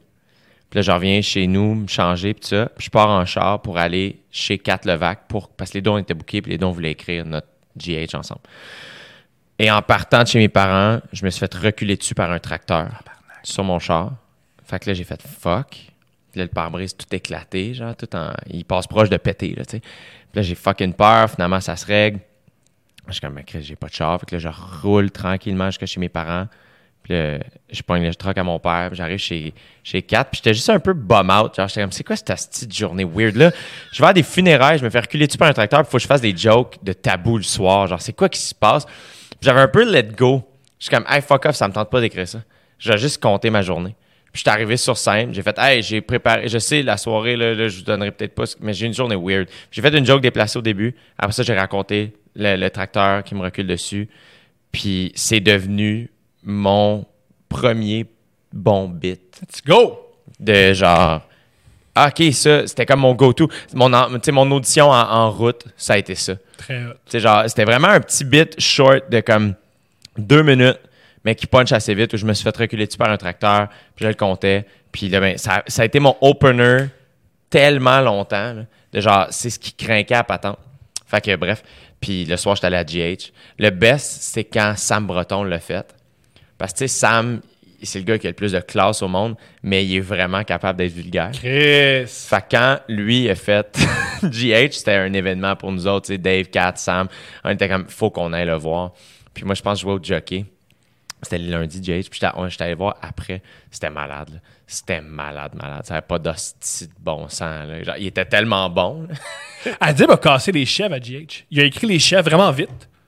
Il a, il a, une- il a écrit vite, puis il dit Faut que je le casse. Il est allé à GH. Puis ça n'a pas ri vraiment fort à GH, mais il dit En le faisant, je sais que c'est bon. Puis c'est devenu les chèvres. Qui était un bit extraordinaire dans son premier show. Des, des, des Il gens l'a fait en plus à des. Il l'a fait à. Juste pour rire. Ouais. À mon souvenir, peut-être qu'il il écoute ça, puis il fait Thomas, c'est pas ça que c'est produit. mais à mon souvenir, il l'a cassé à GH. Ça s'est passé bien, mais il- je le sais. Ah, mais là, c'est cool. Fait que là, tu vas animer une soirée du monde. Là, tu fais ça à temps plein. T'ouvres pour Mike. Moi, des fois, Mike m'appelle, puis il dit Salut, ouvre pour moi, puis j'ouvre. Je veux savoir comment j'ai ouvert pour Mike. Ouais. Comment c'est arrivé? OK. Ma blonde collabore avec euh, Mike. Mike fait une coproduction. Comment ça fonctionne? C'est qu'il n'y a pas une boîte de production. C'est lui qui met l'argent, c'est lui qui produit son Ouais. spectacle, mais il se fait aider par la compagnie Consortium. Ma blonde, Travaille chez non Consortium. seulement c'est ta- actionnaire de cette euh, entreprise. Et euh, une fois, elle m'a dit Viens, viens, viens, on va aller à Québec. On va aller voir le- la, la- la première, pas la première, mais la première fois qu'il ouvre euh, Albert Rousseau. Albert Rousseau. Et c'est cool parce que une des choses qu'on a faites ensemble, c'est un train d'équipe. Mike, Michel, Jeff et euh, Jeff. Renault et euh. Steph. Ce serait cool qu'on veut savoir c'est quoi l'impact de sous-écoute. On va vendre les premiers billets juste à sous-écoute, juste les éléments Patreon. Et ça s'est vendu. Fait, ah, ouais, les premiers, les premiers, les premiers spectacles. Ils ont rempli Albert Rousseau à deux reprises juste avec Patreon. Shit. C'est un tour de force. Vraiment.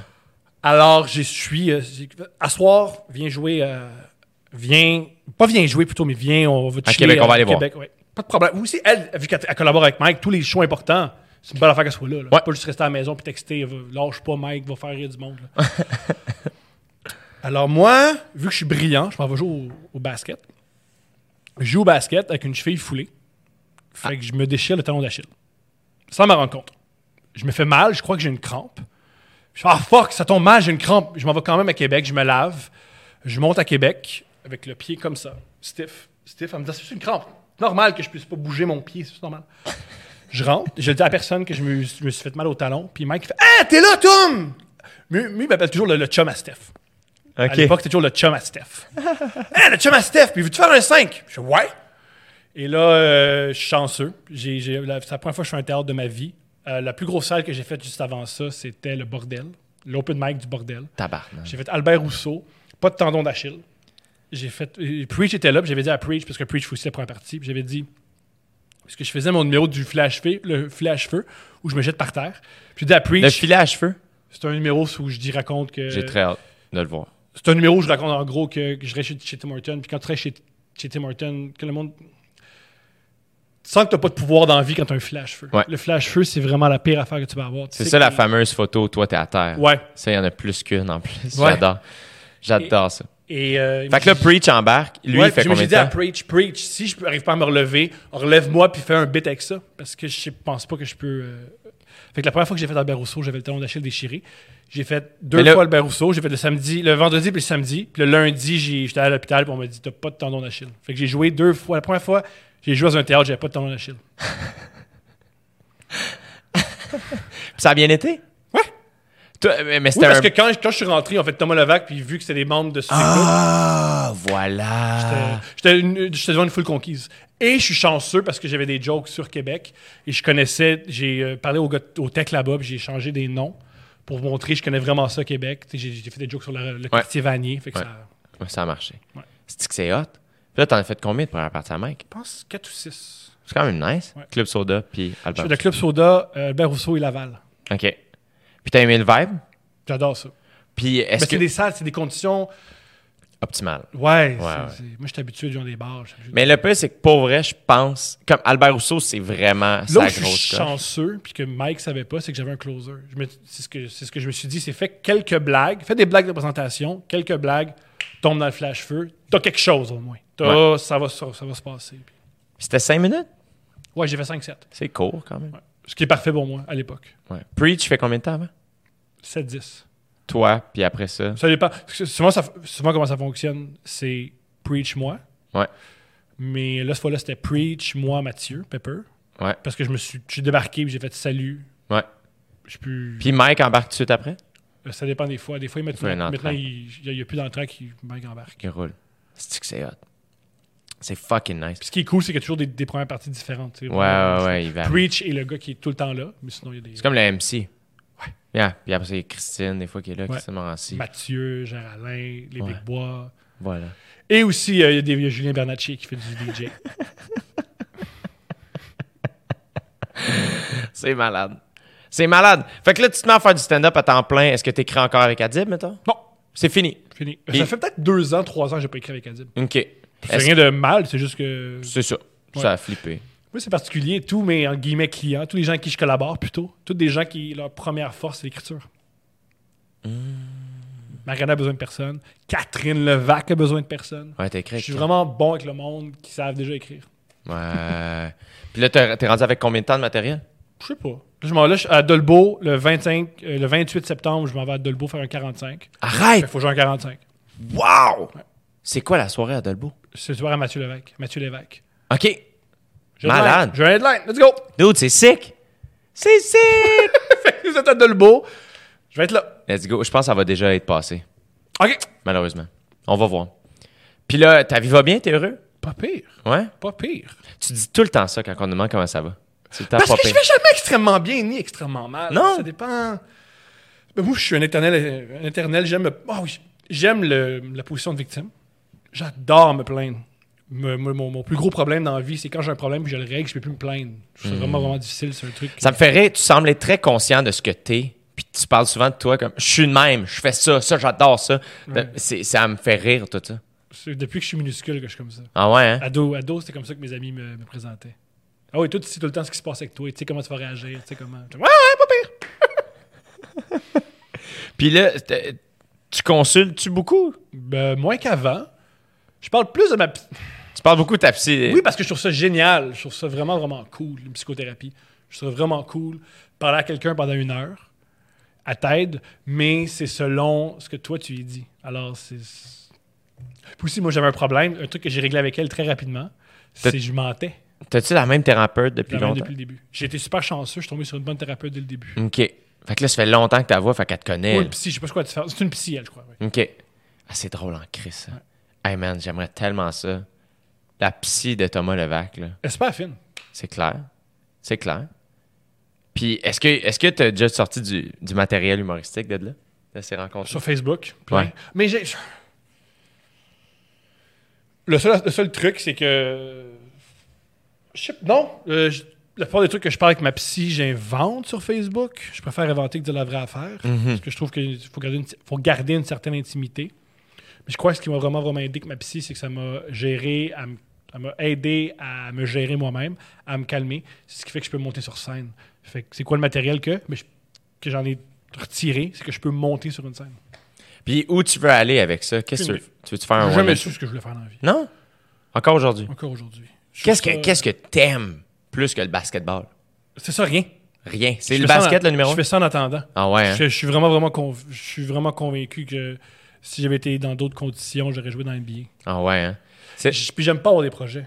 Je préfère euh, m'améliorer puis voir ce qui se passe. Je- mes projets, c'est vraiment être bon en stand-up. C'est mon objectif et développer du matériel. Et je me dis, les choses vont venir d'elles-mêmes. Je préfère. Le projet, c'est être bon. Quand t'es bon. En plus, en stand-up, si t'es bon en stand-up, le monde te court après. Oui, oui, absolument. Puis, est-ce que tu as une équipe avec toi? Est-ce que tu as un gérant, quelque chose? Non. Ma seule équipe, c'est euh, ma blonde. Ah, mais t'es, euh, t'es, t'es en business avec. Ouais. Être euh, quelqu'un de confiance. Le peu que je connais d'elle. Je l'ai vu deux fois à fête à Dave Bocage, c'est tout. Oui, c'est notre, première sortie. Oui. C'était notre première sortie de couple. C'était très cool, ouais. Puis, euh, comme. Dans ma tête, faire un. C'est que t'es comme une. T'as tout le temps une opinion sur tout. T'as tout le temps une anecdote sur tout. Mhm. Comme, tu te promènes. Qu'est-ce que tu fais? C'est quoi une journée de Thomas Levac? OK, là, je me suis. euh, beaucoup de. nia- Je crois beaucoup, beaucoup. Catherine en a parlé, je suis tellement d'accord avec elle. La création vient de l'ennui. Ouais. Là, je crois beaucoup, beaucoup dans mes journées. Le moins, je, je suis le moins occupé possible et les idées vont jaillir. Alors, euh, c'est beaucoup de. pro- Moi, dans la vie, faut que je prenne le métro pour avoir des idées. Ah ouais, hein? Moi, je suis un gars de Montréal. Moi, je suis né dans, moi, je suis né dans le gaz carbonique puis dans l'asphalte. Moi, je suis né. Puis aussi, où je suis, près d'où je suis né, c'est de Rosemont. C'est un des endroits les plus bizarres à Montréal. Oui! Moi, je m'en souviens, j'avais 9 ans, moi puis Mathieu, il y avait des itinérants qui nous demandaient Avez-vous du feu? Puis on dit On a 9 ans! On a 9 ans, on n'a pas de feu! Puis il disait Mais comment Il me rappelle, il y a déjà un itinérant qui a fait T'as pas de feu, comment vous allumez vos cigarettes? J'ai fait Voyons! Ou dans ma ruelle, à trois maisons, il y avait un alcoolique. Et souvent, je sortais le soir, il me donnait des bières, très jeune, genre à 10, 11 ans, il me donnait des bières, puis il disait il- puis ben, en échange, il me donnait des choses racistes. Il me parlait des Portugais et des Haïtiens. Et moi, je buvais des bières. Fait que j'ai compris, je buvais des bières en échange d'écouter le discours raciste d'un gars. Ouais. J'ai dit, OK, cool. Puis ce qui m'a, euh, ça m'a ouvert au- à l'antiracisme parce que j'ai compris, ben, ces gens-là doivent être exceptionnels si lui les déteste. Si cet homme-là déteste les Haïtiens, il doit être les meilleurs au monde. Fait que j'avais, je me traînais, je traînais avec les Haïtiens. Belle anecdote, quand j'étais au, au primaire, j'étais fasciné par les Haïtiens. J'étais fasciné par les Noirs parce que dans la culture populaire, il y avait beaucoup, beaucoup, beaucoup de Noirs. J'étais fasciné par eux. Je trouvais qu'il y avait une manière de bouger qui était différente. Qu'est-ce que tu faisais dans euh, la culture populaire? Mais Le hip-hop, euh, les films que je regardais. Eddie Murphy, Michael Voilà. Jordan. Alors, souvent à l'école, ce que je faisais, c'est quand il y avait des Noirs qui, parlaient ensemble, j'allais juste m'asseoir à côté puis je regardais. Puis il me disait Qu'est-ce que tu fais? Je dis Je trouve vote. Puis il disait Voyons Puis il s'en allait. je faisais beaucoup ça. C'était vraiment horrible. C'était juste le gars qui regardait. Qui était... ouais. Je, je- je trouvais fascinant. J'imagine un petit Thomas Levac qui s'assoit à côté. Salut les gars. Non, mais avec un poussé, avec un- les grands yeux comme ça. Ouais. Allô? Tu sembles, euh, tu sembles être très décomplexé. J'ai plein de complexes. Mais t'en parles. Ouais. Je, je parle de certains complexes. C'est une manière de te protéger? Aucune idée. Tu sais pas. J'ai toujours, ça a toujours été mon sens de l'humour. J'ai toujours trouvé ça drôle de parler de ses limites. Tous les artistes que j'aimais quand j'ai grandi, Charles Bukowski, euh, Woody Allen, Que- comment tu te situes maintenant par, par rapport à Woody Allen? je trouve encore que ses films sont encore exceptionnels. Ouais. Maintenant, je trouve encore ses films sont exceptionnels. Je trouve encore que c'est super bien écrit. Je trouve encore qu'il filme bien. Mais lui, personnellement, Je le connais pas. non. Puis ce qu'on, la fille, euh, la, la- la jeune, sa, sa jeune épouse, elle s'est jamais plainte. Elle a toujours dit qu'elle était bien dans cette relation-là. Hmm. Fait que je, je sais pas. On sait pas. on sait pas. Je l'ignore. Je- Ça m'a toujours plus intéressé, c'est qui son directeur photo, que c'est quoi. Ouais, ouais, ouais. Ça m'a toujours plus intéressé son art que. Ça m'a toujours. Comme... Ce qui est génial avec Woody Allen, c'est que ses films, c'est des comédies filmées par les meilleurs directeurs photo. Je sais pas si tu le sais, mais son premier, son, son, sa première, son premier Oscar, Annie Hall, ça a été filmé par la même personne qui a filmé Le Parrain. Ça pas de. Gordon Willis, c'est le plus, le plus grand directeur photo peut-être de l'histoire. Sinon, il y avait son héros à Woody Allen, c'est euh, Ingmar Bergman, Bergman, un Suédois. J'ai sûrement mal prononcé son nom. C'est un des plus grands cinéastes de l'histoire de l'humanité. C'est fou ce qu'il a fait. Ah Ouais, hein? Vraiment- Quelles années? Les années 70, 80. Il a, il a fumé toute sa vie. Il a fumé à partir, à partir des années 60 jusqu'à les années euh, fin 90, 2000. Ça vieillit-tu bien?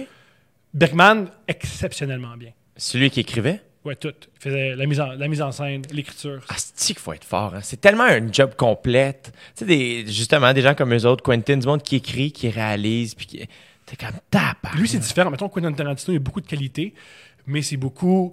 C'est, il y a tellement vu d'œuvres qu'il peut prendre. Il, fait, il y en a qui disent qu'il fait du postmodernisme, un peu comme ce Andy Warhol, Andy Warhol faisait. Tu prends plein d'autres œuvres puis tu échanges. Un peu comme, tu Reservoir Dogs, l'intrigue, c'est pas caché. C'est une intrigue d'un film sud- euh, sud-coréen. là. C'est, c'est, avec les Mr. White, c'est, c'est, C'est tellement bon, ce film-là. là. Ouais. Reservoir Dogs, pour moi, c'est comme. C'est un de ses meilleurs. Je trouve que le rythme est ben trop bon. C'est réussi, hein? Asti que c'est bon. Lui, avant, je sais pas si tu le sais, mais c'était un scénariste. Avant de réaliser son premier film, il a écrit des films. genre True Pour? Romance, ouais. Ou tu connais euh, Natural Bone Killer? Ouais. C'est lui qui a écrit ça. Arrête. Il, a- il était- il était- c'est pour ça que j'aime beaucoup Tarantino. En passant, j'ai lâché. Une des raisons pourquoi j'ai lâché l'école, c'est que j'étais allé voir sur IMDb. Je tripais sur Quentin Tarantino à l'époque. J'ai vu qu'il avait lâché l'école à 16 ans. Fait que j'étais- c'est une des raisons pourquoi j'ai lâché l'école. j'ai fait si Quentin Tarantino. Moi, je suis Quentin Tarantino. Si, moi, quand j'ai, quand j'ai vu, attends, un gars qui a un gros nez, qui dit des choses qu'il faut pas dire, puis qui parle de même, Ouais. j'ai fait, c'est- c'est- j'ai un modèle. Ouais. Voilà. ouais. euh, maintenant que tu le dis, je suis comme, ben oui, c'est complètement. Je une partie de moi qui. Est-ce que je suis de même ou c'est moi qui essaie de faire une mauvaise imitation de Quentin Tarantino? Depuis des années. Et j'ai une, ça, c'est, j'ai eu une période aussi où je me je permettais de dire des, euh, le mot en haine qu'il faut pas dire. Arrête. Parce que quand t'as pas d'œuvre et quand t'as rien d'intéressant à dire, puis quand t'as rien à offrir à la société, tu dis. Moi, je moi j'écoute le Wu-Tang Clan, fait que je peux le dire. Je pensais que c'était ça. euh, je vais arrêter ça. Ça explique peut-être pourquoi les, les Haïtiens n'aimaient pas que je traîne avec eux Ben autres. oui, Ils c'est disaient, Il y a une drôle de vibe, il y a une drôle de. Alors, tout ça pour dire Le Suédois. Egmar Bergman. Plutôt Tarantino, il fait un du postmodernisme. Il prend plein, plein, plein d'œuvres, puis il en fait une nouvelle. Un peu Comme Andy Warhol prend. Ouais. une canne de soupe, ça vient Ouais. autre chose. Lui, il inventait au complet. C'est fou. Il a inventé. Il y en a, Woody Allen a dit c'est le. Bergman, est, il a apporté au cinéma autant que l'invention de la caméra. Arrête. Ouais. Comme les, les types d'intrigues, les, les, comment c'est les filmé, plans? euh, Les plans. Il y a beaucoup, beaucoup. euh, exemple, un de ses. Un, un de son pre- un de ses premiers films, il y a euh, la- beaucoup, beaucoup la mise en scène, beaucoup les sujets, faire des films très, très, très adultes. Euh, comment. Son, son directeur photo, c'était un. Je sais plus comment il s'appelle. Le- Un directeur photo, c'est celui qui s'occupe de la caméra, la lumière, Ouais. le plan, celui qui s'occupe vraiment de la, de la technique, de comment c'est filmé. Ouais. Il a beaucoup, beaucoup œuvré là-dedans, beaucoup parlé de ses émotions. Exemple, lui, son père était, euh, c'était un pasteur, ou c'est un gars religieux, fait qu'il y avait beaucoup, beaucoup de ça dans son œuvre. Euh, il a beaucoup, beaucoup changé. Puis toi, le cinéma, ça t'amenait quoi? Qu'est-ce que ça t'a amené? T'as appris? Ça me détendait. Ça te détend. Comme le premier film, moi, j'aimais pas le cinéma quand j'étais ado. Qu'est-ce que je voulais dire à propos de Bergman? Oui! Bergman, euh, Woody Allen, il y a des films qui étaient filmés par le même directeur photo que Bergman. Mettons, Crime et, euh, Crime et Misdemeanors, c'est filmé par le directeur photo que Bergman. Fait que c'est super bien filmé. C'est ça. Pas de- absolument, les comédies, c'est filmé correct, Ouais. mais lui, c'est. Next level. l'affaire les plus. Next Ouais. level. J'ai eu. euh, tu vois, j'aime ça. euh, Aussi, un- c'est un des premiers qui mettait des rêves dans les films. Dans euh, The Wild Strawberries, Les Fraises Sauvages, il y a beaucoup de rêves. les personnages font des rêves. Ouais, on voit les rêves des personnages. C'est un des premiers à avoir fait ça. Non seulement ça, il a fait. euh, Qu'est-ce qu'il a fait d'autre? Euh, C'est. que- Aussi, j'ai jamais vu. Dans l'histoire du cinéma, j'ai jamais vu. Les personnages. Il y a les meilleurs personnages féminins. Ils présentent les femmes comme elles sont réellement. Dans leur côté les plus sombres, le côté les plus beaux, les côtés les plus. euh, Réalistes. Ouais. Puis est-ce que tu es encore un, passionné de. Le cinéma, j'adore ça. Je suis vraiment intéressé par c'est qui les meilleurs montés. Je suis intéressé par c'est qui qui monte tes films. Ouais. C'est qui qui fait ta photo. À une époque, je voyais des films par rapport au directeur photo. C'est ça qui m'intéressait. J'essaie de voir les. j'a- J'adorais ça. Tes, tes réalisateurs préférés? Euh, Mes réalisateurs, euh, c'est sûr Bergman. Ouais. Tout ce que David Fincher fait, je veux le voir. Paul Thomas Anderson. Quand j'étais enfant, quand j'étais ado, j'adorais Paul Thomas Anderson. J'adore ce que Jean-Marc Vallée fait. Tout ce que Jean-Marc Vallée filme, je veux le voir. C'est Ouais. extraordinaire. Euh, pas mal ça. Ouais. Tu vas-tu au cinéma encore beaucoup? Pas beaucoup. C'est le fun d'aller au cinéma. Moi, j'ai découvert le, le- j'ai découvert le cinéma avec une petite télévision puis un Xbox. Hmm. Super anecdote. Paul Thomas Anderson, une fois raconté ça dans une entrevue, il raconte. Paul Thomas Anderson, c'est un fou de la technique. Il veut vraiment que ses films soient impeccables. Et son premier, son deuxième film, plutôt Boogie Nights, son premier succès. euh, une fois, il était avec son épouse, il à Los Angeles où il habite. Et il a vu Boogie Nights jouer dans un cinéma par rapport dans un quartier laid. Il a dit à sa blonde On va voir. Il rentre. C'était pas une pellicule de mauvaise qualité, c'était pas le bon ratio. Et le son, c'était mono. C'était pas stéréo, c'était un son- mauvais son. Puis il est sorti, puis il était en tabarnak. Tout ce qu'il faisait, c'est fumer, pogner les nerfs. Puis il a réalisé. C'est ça, faut, que je- faut que je réalise que maintenant mes films sont présentés dans ces conditions-là. Parce que je veux que tout le monde voit mes films. Je veux pas juste que mes films soient Ouais. vus en pellicule. Je veux Non, que tout le monde ait accès, tu sais. Je me suis dit, il faut que tellement que l'histoire soit forte que tu passes par- par-dessus la technique. Il faut tellement que mes, mes personnages soient humains, intéressants, que malgré des conditions boboches, le film fonctionne quand même. Hmm, c'est vrai. Et moi, j'ai découvert le cinéma dans une petite télévision avec le Xbox qui faisait brrrr. Des fois, ça sautait. Je devais sauter une, je devais sauter une scène. Il faut que le film marche pareil. Fait que, ça fait que je, crois, je crois à ça, que tu Ouais. vois pas les films dans, les- dans les- dans des conditions idéales. Tu sais, il y a beaucoup de réalisateurs qui se plaignent. En même temps, les gens regardent nos films sur des, sur des cellulaires. Mais c'est quand même cool. Il y a des gens qui ont accès. Ton, ton, ton cinéma est dans les poches du monde. C'est quand même Ouais. génial. Ouais. Il y a du monde en Corée du, du Sud qui ont ton film dans leur poche. C'est donc bien cool. On n'avait pas ça en 77. Oui, c'était sur pellicule, mais Ouais. Est-ce que, est que tu veux écrire du cinéma? plus la télévision. J'ai toujours adoré. Je trouve ça plus fun de raconter une histoire en 10 heures qu'en 2 heures et quart. Puis je trouve que dans ce que j'aime du le cinéma, je trouve, je peux me tromper, je suis pas un expert. là. Il y a des, il y a des, des- des gens du cinéma qui vont rebuter tout ce que je vais dire. C'est le fun du. Je trouve que c'est le quotidien dans le dans la télévision. Tu vois le quotidien des gens. Tandis que dans le cinéma, il y a toujours une- un, un gros élément déclencheur. Tu sais, c'est Mhm. vraiment, vraiment. Il se passe grosse affaire. Il y a, tu sais, souvent quand Ça dépend prennent- des films, mais ouais, ouais. Souvent, Ouais. c'est plus gros. J'aime qu'il y, des- y a- y plus de petits moments dans, dans le- la, la télé. Mhm. J'aime beaucoup, beaucoup ça.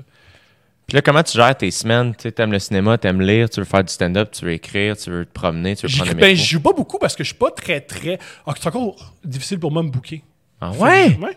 Dans ma tête, ça ne serait pas. Dans ma Ben, tête, je- tout le monde dans le milieu de l'humour te connaît. Je suis pas cap- J'ai bien de la difficulté. Ah Ben, je suis content de dire ça. Fait que bookez-moi, let's go. Ben si oui. vous écoutez ça, vous êtes un booker, donnez-moi donnez des salles, moi y aller. Let's go. Des bars n'importe où, je vais y aller. J'aime ça aussi. euh, T'as fait le jockey? Non, Non! j'ai un jeu de jockey. Ah, voyons donc. Jamais. Mais là, va jouer au jockey. Cool. Va jouer au Le jockey. lundi au jockey. Les mardis, Longueuil. Cool. L'as-tu fait?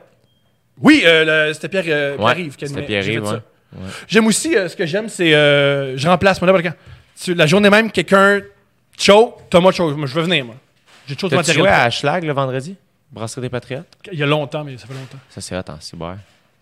Martin Mallette. N'importe où, je suis motivé. C'est cool. Man, on dirait que j'ai le goût que de, te voir, de voir ton stock. Moi aussi. Comment t'écris? Dans le métro?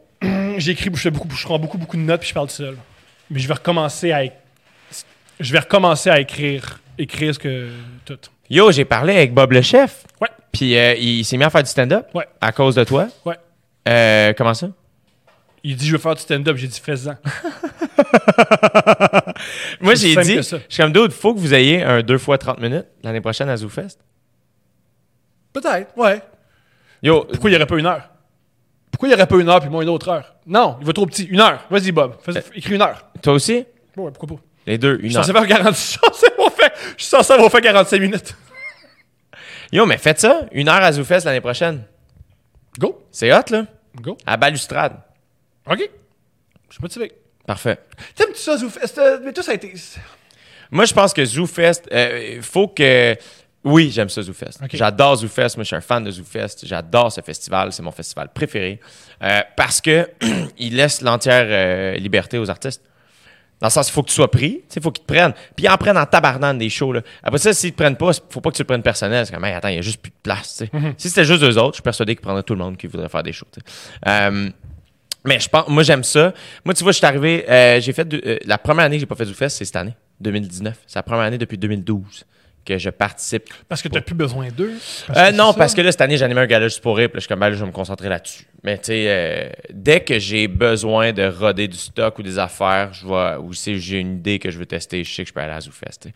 Mais c'est le genre de truc où moi, je suis arrivé, euh, je me souviens, surtout en 2015, c'est euh, avant que Patrozon arrive. là. Quand Patrozon, euh, le directeur de la programmation, est arrivé fin 2014, début 2015, ça a comme switché à patente un peu. Euh, les, les humoristes en colère, nanana. Mais Pat, il est tellement dynamique. Il est brillant surtout. Il est vraiment brillant, puis il veut que ça marche, puis il, a il fait confiance aux artistes. Fait c'est genre de un- gars. C'est un homme particulièrement intelligent. Ouais. Mais puis il veut s'asseoir avec. Il va voir tous les spectacles. Pas en entier, hein, pas, pas au complet, mais il fait tous les spectacles qu'il présente. Il va les voir. Il veut savoir ce qui se passe. Si tu veux l'appeler, aller prendre un café avec, il est disponible. C'est un gars qui veut rencontrer les artistes puis comprendre. Puis il veut offrir cette plateforme-là aux gens. Fait que ZooFest, moi, donné, j'étais arrivé à un point où tout le monde disait Ah, ZooFest utilise les humoristes. Moi, je me suis dit Comment je peux, moi, utiliser ZooFest Puis j'ai fait Ben, moi, il m'offre un festival de 24 jours. Je vais jouer le Ce que la plus plupart de mes possible. amis, collègues font que je trouve brillant, c'est tu casses du matériel à ZooFest. Et, Ouais. et le reste, de, il y a bien, bien des jeunes, à tort ou à raison, ils se disent ZooFest, c'est une vitrine. Fait que je, je vais présenter mon meilleur matériel. Ouais. C'est une idée. Ouais. Par contre, tu espères que des journalistes capotent sur toi puis que ça donne quelque chose. Moi, je pense juste qu'en amont, tu vois, moi, c'est que je pense qu'au départ, à un moment donné, ça switch. Un moment donné, tu peux te permettre d'aller casser. Tu sais, quand t'es à Dib Alcalidé, tu peux aller casser du stock à ZooFest. C'est fait pour ça, parce que c'est pas ta tournée officielle, puis tout le monde est conscient. Puis tu peux demander à ce qu'il n'y ait pas de journalistes, sais, ou s'il y en a, tu peux leur dire. Tu sais, ils peuvent comprendre que c'est du, du rodage. Euh, après ça, quand t'es up and coming, t'es un humoriste qui est pas, ou un artiste qui est pas établi, ben oui, tu sais, tu fais, ah, Chris, faut que je joue à ZooFest, faut que ce soit bon juste pour comme ça va aider le booking, ça va l'année prochaine, je vais avoir un show. Tu sais, si ton 2 x 30 fonctionne bien, tu vas avoir une heure. Tu sais, cette affaire-là. Fait que moi, ce que j'ai fait, c'est que j'ai juste fait comme crime, ils m'offrent 24 jours de festival. Comment moi, je peux les utiliser eux, sachant que je ferai pas beaucoup d'argent, ben, je vais jouer le plus souvent possible. C'est ça que, ça que je trouve particulier. Ils en font de l'argent. Maintenant, ben, le plus, c'est que moi, je n'ai toujours fait à ZooFest. OK. Je n'ai toujours fait. faut juste que tu checkes tes affaires, puis tu comme que tu t'assois avec la personne, puis tu checkes tes trucs, tu sais. Mais ça a beaucoup changé depuis que Patrozon est là, je pense. Évidemment, ce qui est difficile, c'est que c'est c'est un gros festival, il y a beaucoup de monde impliqué, puis il y a beaucoup de bénévoles aussi. Je pense qu'à un moment donné, c'est comme, Chris, pourquoi? Moi, ça m'est arrivé, quelqu'un monte euh, sur scène, boire mon eau avant que j'embarque sur scène. Puis elle, ça la faisait rire. Mais c'est une salle de 50 places. Fait que personne n'ose rien dire. Tout le monde pense qu'elle fait partie du show. là, j'embarque. J'arrive prendre une gorgée d'eau. J'ai plus d'eau dans ma bouteille. Là, c'est comme, ben là, c'est quoi qui s'est passé? Ah, il y a une fille qui a bu de l'eau. Mais pourquoi je. Pourquoi je. Qui. Qu'est-ce qui s'est passé? Fait que c'est le genre d'affaire qui va arriver, tu sais. Mais que dès que t'avertis, après ça, les gens, tu check. Mais moi, je, te- je trouve que c'est un festival qu'il faut vraiment, vraiment utiliser à, à bon escient. Les humoristes, c'est une super belle plateforme. Ou ça arrive dans la vie que il y a personne qui demande rien de ce que tu vas faire. Tu sais, comme quand je vais présenter une heure, ils demandent pas ton texte. T'as-tu une affiche, t'as un titre? Parfait. That's it. Ça change de plus en plus, ça, voir le texte des gens qui. Je pense que cette année, ils ne savaient pas vraiment le. Ils ils allaient dans les salles de spectacle voir les numéros, mais ils ne savaient pas c'est quoi les textes. Ah, juste pour rire, tu penses? Ouais. Ouais, plus. Ah, de plus en plus, ben, c'est parce que les humoristes, tu sais, je pense qu'on est la... les pires pour ça. là. Tu sais, les auteurs sont habitués de rendre un texte à telle heure. Tant- à 4 J'ai- heures, il faut que tu aies toujours été. J'ai toujours haï ça qu'on demande les textes des humoristes. Mais euh, en humour, il y a ça.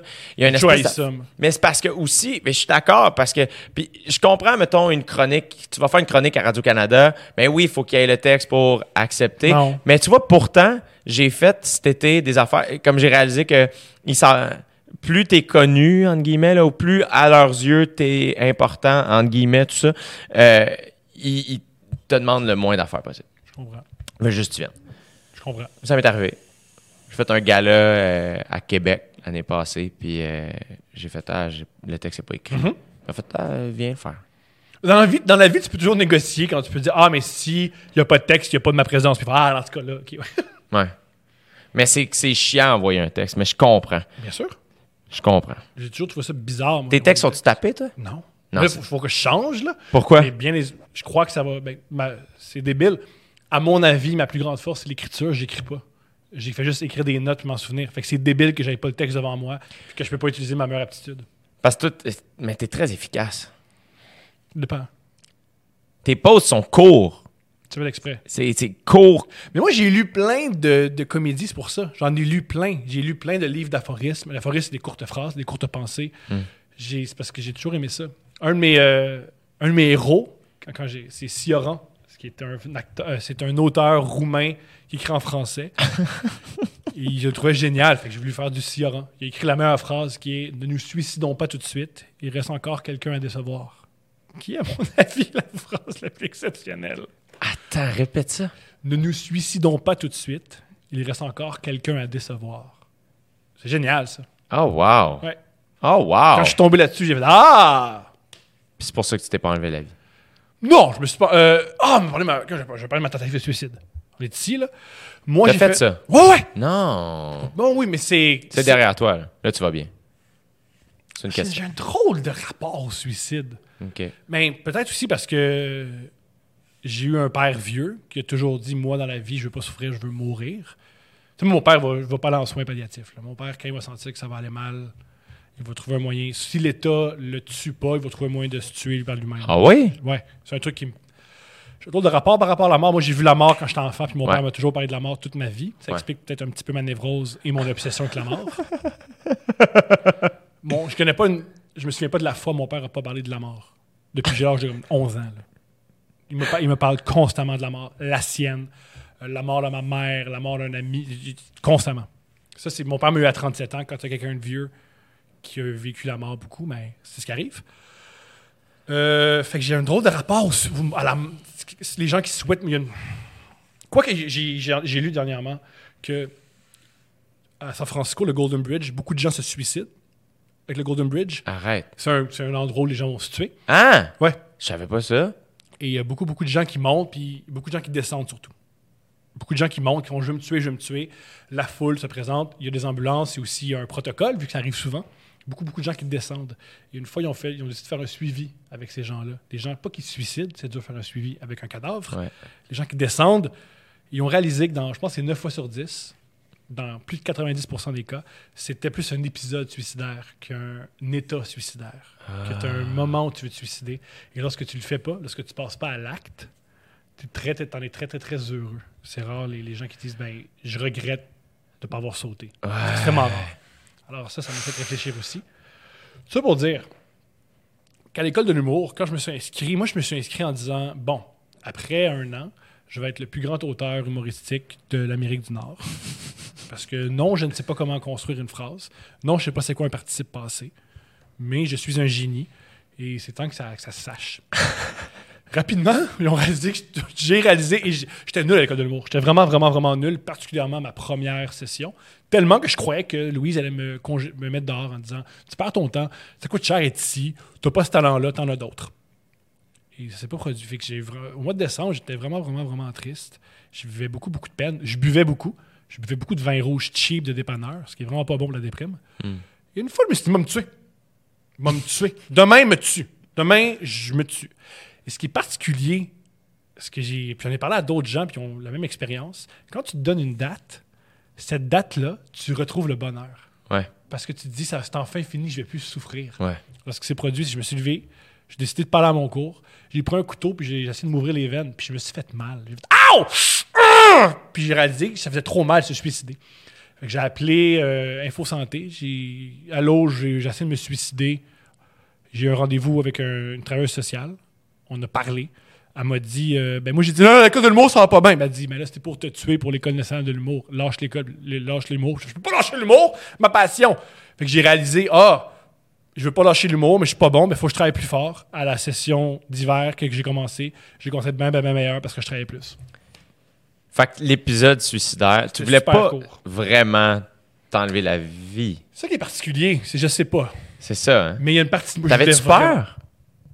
J'ai eu mal surtout. T'as eu mal. J'ai eu mal. C'est drôle parce qu'une fois, quand j'ai conté ça à mon père, mon père m'a parlé de sa propre tentative de suicide. Non. Ouais. Fuck. Puis il m'a dit, euh, il m'est est arrivé un truc quand il était en dépression après la mort de ma mère.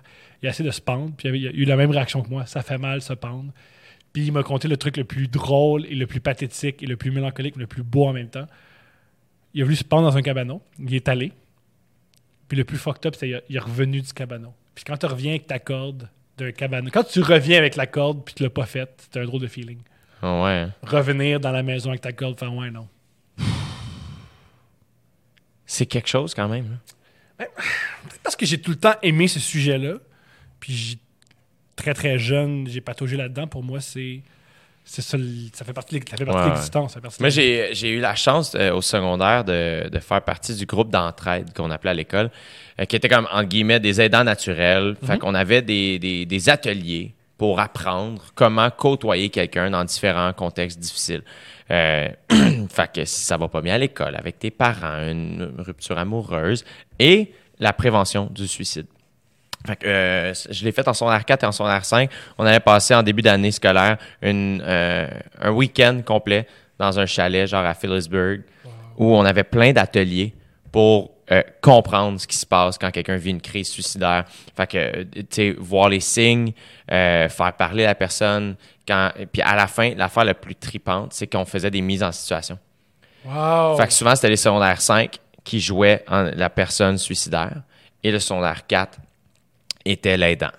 Fait que, dépendamment de la situation, c'est comment que la personne t'appelle euh, ou vous rejoignez, tu sais, comme, là, c'est comme, la personne t'appelle, puis euh, what, go. Puis là, la personne jouait, je me souviens, jouer un suicidaire, puis savoir, puis là, tout le monde est autour, puis check.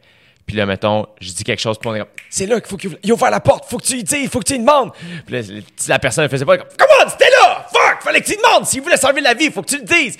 Puis là, s'il disait pas, là, comme, fuck, tu tournes autour du pot, il veut raccrocher, qu'est-ce que tu fais? C'était malade. C'était fucking intense, mais ça a fait en sorte que très jeune, quand même, tu sais, 14, 15, 16 ans, on me parlait du suicide de manière très ouverte et en faisant, hey, regarde, ça, c'est quelque chose qui peut arriver. Voici comment le voir, voici comment l'accompagner. C'est super niaiseux, mais ne pas avoir peur de dire le mot, pas avoir peur de demander à quelqu'un, est-ce que tu penses au suicide? Puis de faire comme, ah, OK, il faut dire ça, faut, faut pas avoir peur de ça, tu sais. Mais ça me fait toujours beaucoup de peine de savoir, je suis tellement heureux, mettons que tu es là, tu sais, aujourd'hui, là, tu sais. Puis de savoir qu'à un moment, tu te sentais seul au point de faire fuck off. Mais moi, ce que j'ai observé, encore là, c'est zéro scientifique. Dans mon cas, puis dans le cas de bien des gens, d'autres gens que j'ai observés, c'est pas le malheur, c'est pas parce que tu es malheureux que tu te suicider, c'est parce que tu pas heureux. C'est que le bonheur, t'as- pas accès au bonheur. Alors, pourquoi j'ai pas accès à ça? C'est les attentes qui font que. C'est quoi? J'ai pas la carrière que je veux, j'ai pas la personne dans ma vie que je veux, j'ai pas la relation amoureuse que je veux, autant finir. Tu sais, on dit souvent. euh, non, ça, c'est autre chose, autre chose, ça.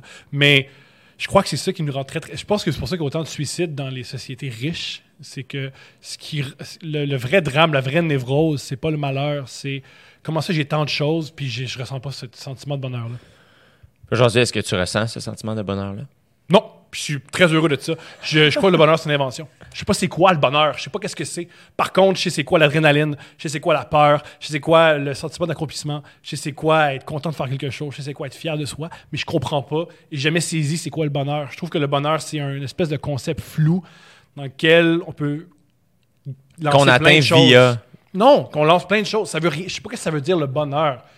C'est vrai, hein? Je sais pas c'est quoi. Je, je trouve ça fou qu'on soit obsédé par le bonheur quand on sait pas c'est quoi, qu'on peut pas le, qu'on peut pas le dire. Je- souvent, je l'ai déjà dit une fois dans mon podcast, en partant, c'est au lieu de te concentrer sur le bonheur, concentre-toi sur ce que tu haïs, pas le vivre. Ouais. Essaye de pas poursuivre tes, euh, tes- tes rêves, essaye de fuir tes cauchemars. Moi, non, je pense que c'est bien. ben, tout le monde, ils disent c'est vraiment horrible quand t'es pas avec la personne. Ah, j'ai pas telle fille, j'ai pas tel gars. Est-ce ce qui est horrible, être avec quelqu'un qui t'aime pas? Ouais. C'est bien pire. Ouais.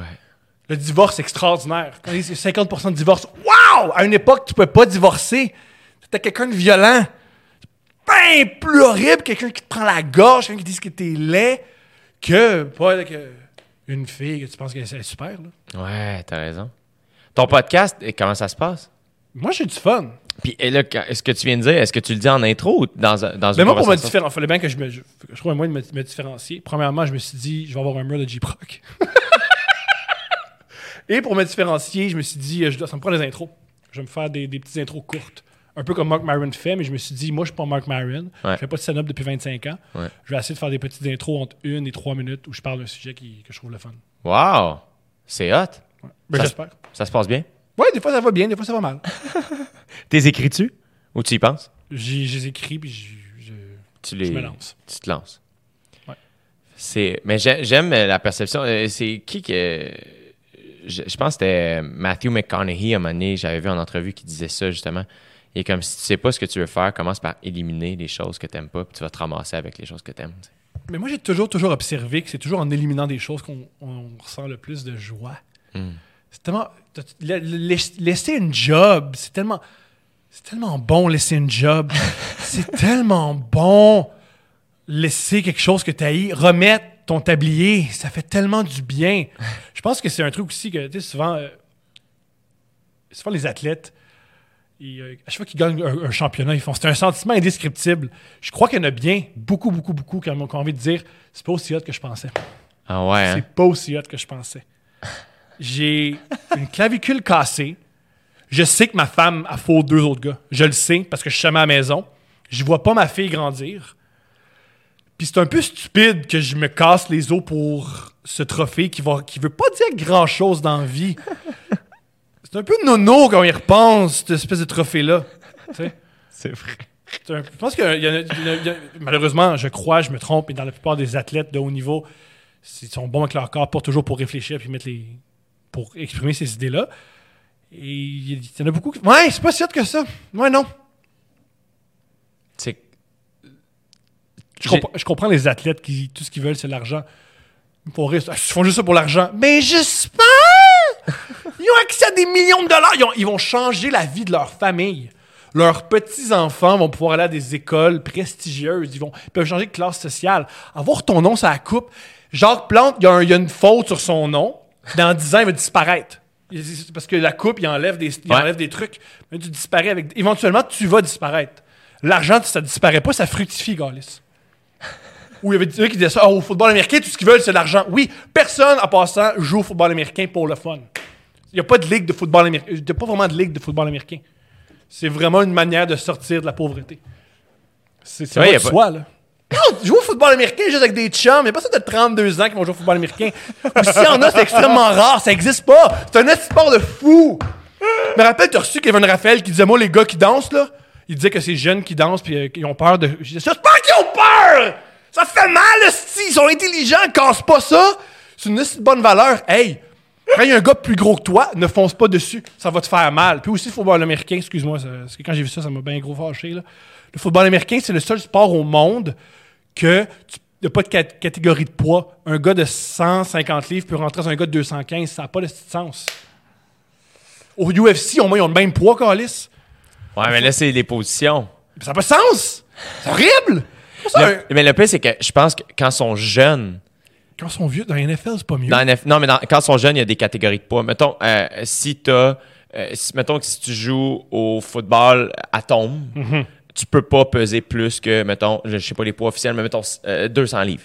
Je comprends, mais si t'as juste 100 200 contre 180, ça n'a pas de sens. Un gars de 200 livres qui tombe sur un enfant de 15, de 15 ans qui en pèse 180, qui en pèse plutôt, mettons, 155, ça n'a pas de sens. Ouais. C'est pas comme ça que tu es censé élever du monde.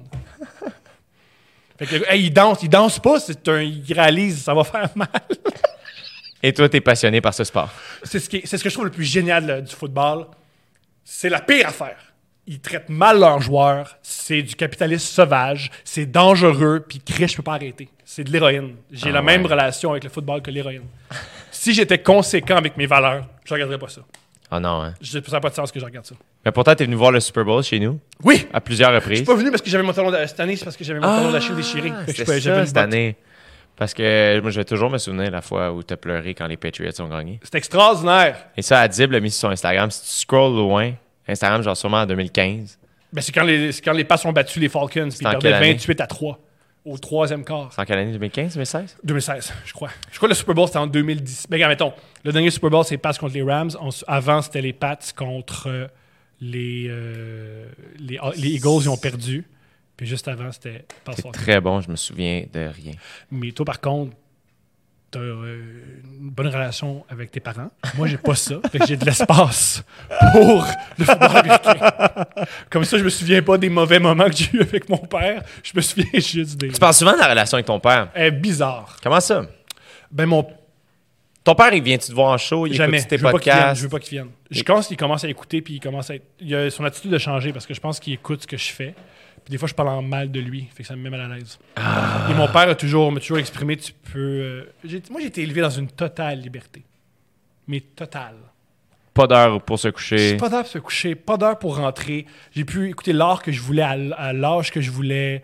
Est-ce que Euh, tu vas faire la même chose avec ton enfant? J'en ai aucune idée. C'est ça qui me fait peur. Hmm. Euh, par rapport à l'heure, je m'en fous. Par rapport à l'heure de coucher, je m'en fous. Par contre, c'est intéressant de l'élever. C'est intéressant de lui montrer comment manger à table. C'est intéressant de lui montrer comment parler à des gens. Mhm. J'ai vraiment pas été. Moi, j'ai essayé d'autres gens qui m'ont montré comment tenir une cuillère. Euh, Mais ça, ça me fait rire. par exemple. La fois qu'on est, je sais pas si tu te souviens, la fois on est allé manger une crème glacée ensemble sur Mont-Royal. On avait déjeuné avec Adib. Puis après ça, on a marché, toi puis moi, sur Mont-Royal. Puis on est allé manger une crème glacée. Puis en arrière de nous. en arrière de nous, il y avait une petite fille avec ses parents. Ou en avant de nous autres. Puis toi, t'as voulu entrer en contact avec elle. Puis ça m'a tellement fait rire parce que fait comme, t'as regardé la petite fille, t'as dit, Hey, toi, tu dois être contente, tu sais, tu manges une crème glacée aujourd'hui. Puis là, elle a fait comme, elle s'est cachée sur sa mère. T'as fait, Ah, Chris, hey, fais pas la baboune. Tu manges une crème glacée, t'as aucune responsabilité. Tu payes même pas d'impôt, toi, Carlis. Mais ça, un enfant.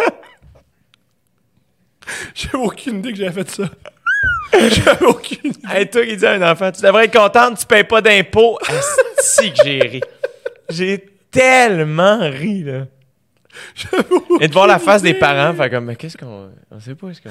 Par contre, concrètement, j'ai pas tort. je sais stupide, tu dis pas ça. Mais mettons, tu vas jamais me dire que j'ai un gros nez. Mais t'as pas tort, man. ça se dit pas, mais t'as pas tort. Mais moi, ça me fait rire comment tu rentres en relation avec les gens. Justement, au Super Bowl chez nous, toutes tes réactions par rapport à la game, de voir mes chums de foot ne pas comprendre, moi, tout ça me Mais diverte. moi, ce que j'ai compris rapidement, les gens croient que je suis un personnage, que Ouais. j'exagère. C'est très lourd, Il n'y a, rien de plus lourd que quelqu'un qui joue, que Ouais. quelqu'un qui fait de la scène dans la vie de tous les jours. Regardez-moi comme je suis excentrique. Tous les gens m'acceptent, je crois. La majorité des gens m'acceptent quand ils réalisent Ah, c'est réellement sa personnalité. Ouais. Je suis un- Parce que, je répète, pour venir à mon père, c'est un truc que ma blonde me reproche. Pas me reproche, m'a fait elle souffle. J'ai vraiment pas été élevé. Moi, mon père, ses priorités, c'était qu'il comprenne bien ses émotions puis qu'il maîtrise l'art de la conversation profonde. Comme moi, je suis capable de parler très jeune de, de- de trucs difficiles. Moi, j'ai réglé les. Pas j'ai réglé, mais j'ai beaucoup, beaucoup, beaucoup, beaucoup aidé mon père avec ses peines d'amour à l'âge de 12 ans. tu sais. Ah oui? Fait que vous, vous avez une relation bizarre, mais curieusement, bizarre. vous êtes proches. Non. Mais pourtant, il te parle On de est trucs proche et si loin Mais il te parle de trucs quand même intimes. à l'époque. Et là, on est super loin. Ah ouais. hein. On est, euh, on, est, on est proche, mais loin en même temps. C'est super bizarre comment je. Je sais pas comment le décrire. Puis, mais t'es pas. puis, Tu sais, souvent, les auteurs, justement, par respect pour leur entourage, vont faire attention à ce qu'ils écrivent. Je fais zéro disent. attention. je fais zéro, zéro, zéro, zéro, zéro, zéro attention. Mais est-ce que- aucune- Le but là-dedans, c'est toi juste te libérer de ça. C'est pas que lui se sente. Non, c'est du monde. euh, J'écris du matériel, puis c'est ça qui me vient en tête. That's it. C'est euh, ben, c'est- comme ça. La, seule à qui j'ai posé la question, c'est ma psy. Elle me dit Tu peux faire ce que tu veux tant que tu me nommes pas. C'est pas tombé dans l'oreille d'un sourd. Hmm. Mais je nomme tout le monde. je- ouais. Pas stressé que ça. J'en ai plein, de- plein de stress. Je le fais, puis ensuite, je, je- je suis stressé. Ah oui? Ah oui, hein? Ben oui. Qu'est-ce qui te stresse? Parce que tu me sembles, à chaque fois que je te vois, tu me sembles décontracté. Mais je suis toujours de même. Excuse-moi. tu sais, je parle de même. Décontracté. Tu- Souvent, t'es comme, ah non, je veux pas trop de job. Je suis comme, tu travailles sur quoi? Pas grand-chose. Je déteste parler de ce que je fais. C'est pour ça. C'est une manière de, de me protéger. Ah ouais, pourquoi t'aimes pas ça? Premièrement, ça m'a fait longtemps, longtemps, j'avais pas de travail en, en- en création. là. Ouais. Alors, ça me faisait. Moi, j'avais toujours brisé le cœur voir les autres dire j'ai tel contrat, j'ai tel contrat. Surtout les auteurs, parce que tu vends pas plus le show. Euh, pourquoi tu fais ça? C'est juste pour nourrir ton ego, c'est pour- juste pour montrer aux gens que t'écris. Ça fait mal. Il y a des gens qui n'ont pas de job. C'est vraiment weird. Je trouve ça vraiment, vraiment étrange de montrer ce que tu fais. Alors, j'ai aucune difficulté à dire voici ce que j'ai fait. Vous pouvez y avoir accès, vous achetez des billets ou aller là. Ça, je suis bien avec ça, mais juste, hey, tel contrat, oh, t'en lave. Ouais. Puis j'ai toujours aimé ce que j'aime, ce que j'offre aux gens avec qui j'écris, c'est de l'anonymat. C'est que j'écris avec toi anonymement. C'est que je, je veux, je veux, je veux, qu'on, je veux maintenir le mythe que tu es tout seul sur scène, c'est toutes tes idées. Tout souvent, ils disent aux États-Unis, aux États-Unis, ils écrivent tout seuls. Ils écrivent pas tout seuls. C'est juste que c'est pas écrit. C'est écrit written by un tel, mais tu regardes, il y a six executive producers, là-dedans, il y a quatre gars qui écrivent. Ah ouais, hein? Souvent, c'est comme ça qu'ils. euh, les Ah! Je me suis toujours posé la question. Les auteurs, c'est comme ça que dans les specials Netflix, c'est souvent les euh, executive producers ou les certains, c'est dans les de producteurs. Un, tu as plus d'argent, puis deux, tu gardes le truc de écrit complètement par la personne. Ouais, written and performed by. Ouais, la preuve- comment, j'ai, comment ça m'a confirmé ça?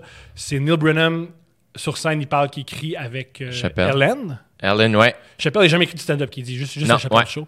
Il écrit avec Ellen. Ellen, c'est écrit qu'elle a écrit toute seule, mais il est dans les producteurs. Ah, voilà. C'est le secret. Et moi, je suis pour ça. Belle analyse. Je suis pour qu'on garde ça. Même Bill Burr, une fois, il est en entrevue, puis il dit Ah, j'écris pour certains. Lesquels? Ah, ça, je suis pas à l'aise. Ah ouais, hein? Ouais. C'est fascinant comment le stand-up au States, c'est une autre patente qu'ici. C'est la même patente. C'est la même patente, mais c'est différent. C'est ça, les espèces de non-dits, whatever, tu sais. euh, le fait qu'ils travaillent ensemble, ils disent pas. Ici, c'est su. Pas Non? non, pas le public. Non, c'est le vrai. public. Le public vrai. savent pas. Le public ne savent pas. Moi, à mon avis, c'est pour le mieux. Sauf le public qui nous écoute présentement. Ouais, mais encore là, ils savent, ils savent pas tout ce que j'ai écrit. Puis c'est une des raisons aussi pourquoi je voulais euh, commencer à faire du de la scène. Un, tous les, mes- les- tous les gens avec qui je travaille me disent va sur scène, va sur scène, va sur scène. J'ai travaillé avec des gens qui ont beaucoup, beaucoup confiance en eux. Puis qui, souvent, quand tu as confiance en toi, tu as confiance aux autres. Ouais. Adib m'a toujours dit, euh, à chaque fois que j'avais des contrats, il me rentrait dedans. Il me disait genre, viens pas, tu donnes tes idées aux autres, calice. Donne tes idées à toi-même. Ouais. Quel vieux sage ben. Ah, Adib, oui. J'ai été, moi, j'ai été. Si on fait une version québécoise du Roi Lion, faut qu'il joue euh, le, le- le vieux singe. Non, faut. euh, Je pense pas que c'est le vieux singe. Je pense que c'est plus le, le- Je sais pas. Il devrait jouer un des, un des, des bœufs qui tue euh, Mufasa. Ça, c'est à dire. Ah, il est passé. Bon. J'ai lu une joke géniale sur Twitter où euh, vous connaissez Mad Men. Ah non, mais il faut, faut, faut- faut connaître Mad Men. Mais ce qui me ferait qu'on on se projette toujours dans les, dans, dans, des- dans œuvres. Oh, je suis le personnage principal, le personnage principal, mais des fois, tu peux être le gars en arrière qu'on voit à peine. ou- Ouais, ouais, ouais, complètement. Mais le pire, c'est que je comprends qu'Adib te disait ça. Ben, bref, lui, il me- il m'encourageait beaucoup, beaucoup, beaucoup là-dedans. Fais tes propres œuvres. Mais puis surtout que dans ma tête, tu as une proposition qui est tellement unique. Tu as une manière d'être, de parler, de, de- des angles que je suis comme, il n'y a personne qui. Thomas Levac, c'est du gros unique, là, couleur très Ah, précise. ça, ça me touche beaucoup, ça. Mais c'est vrai. Ça me touche beaucoup.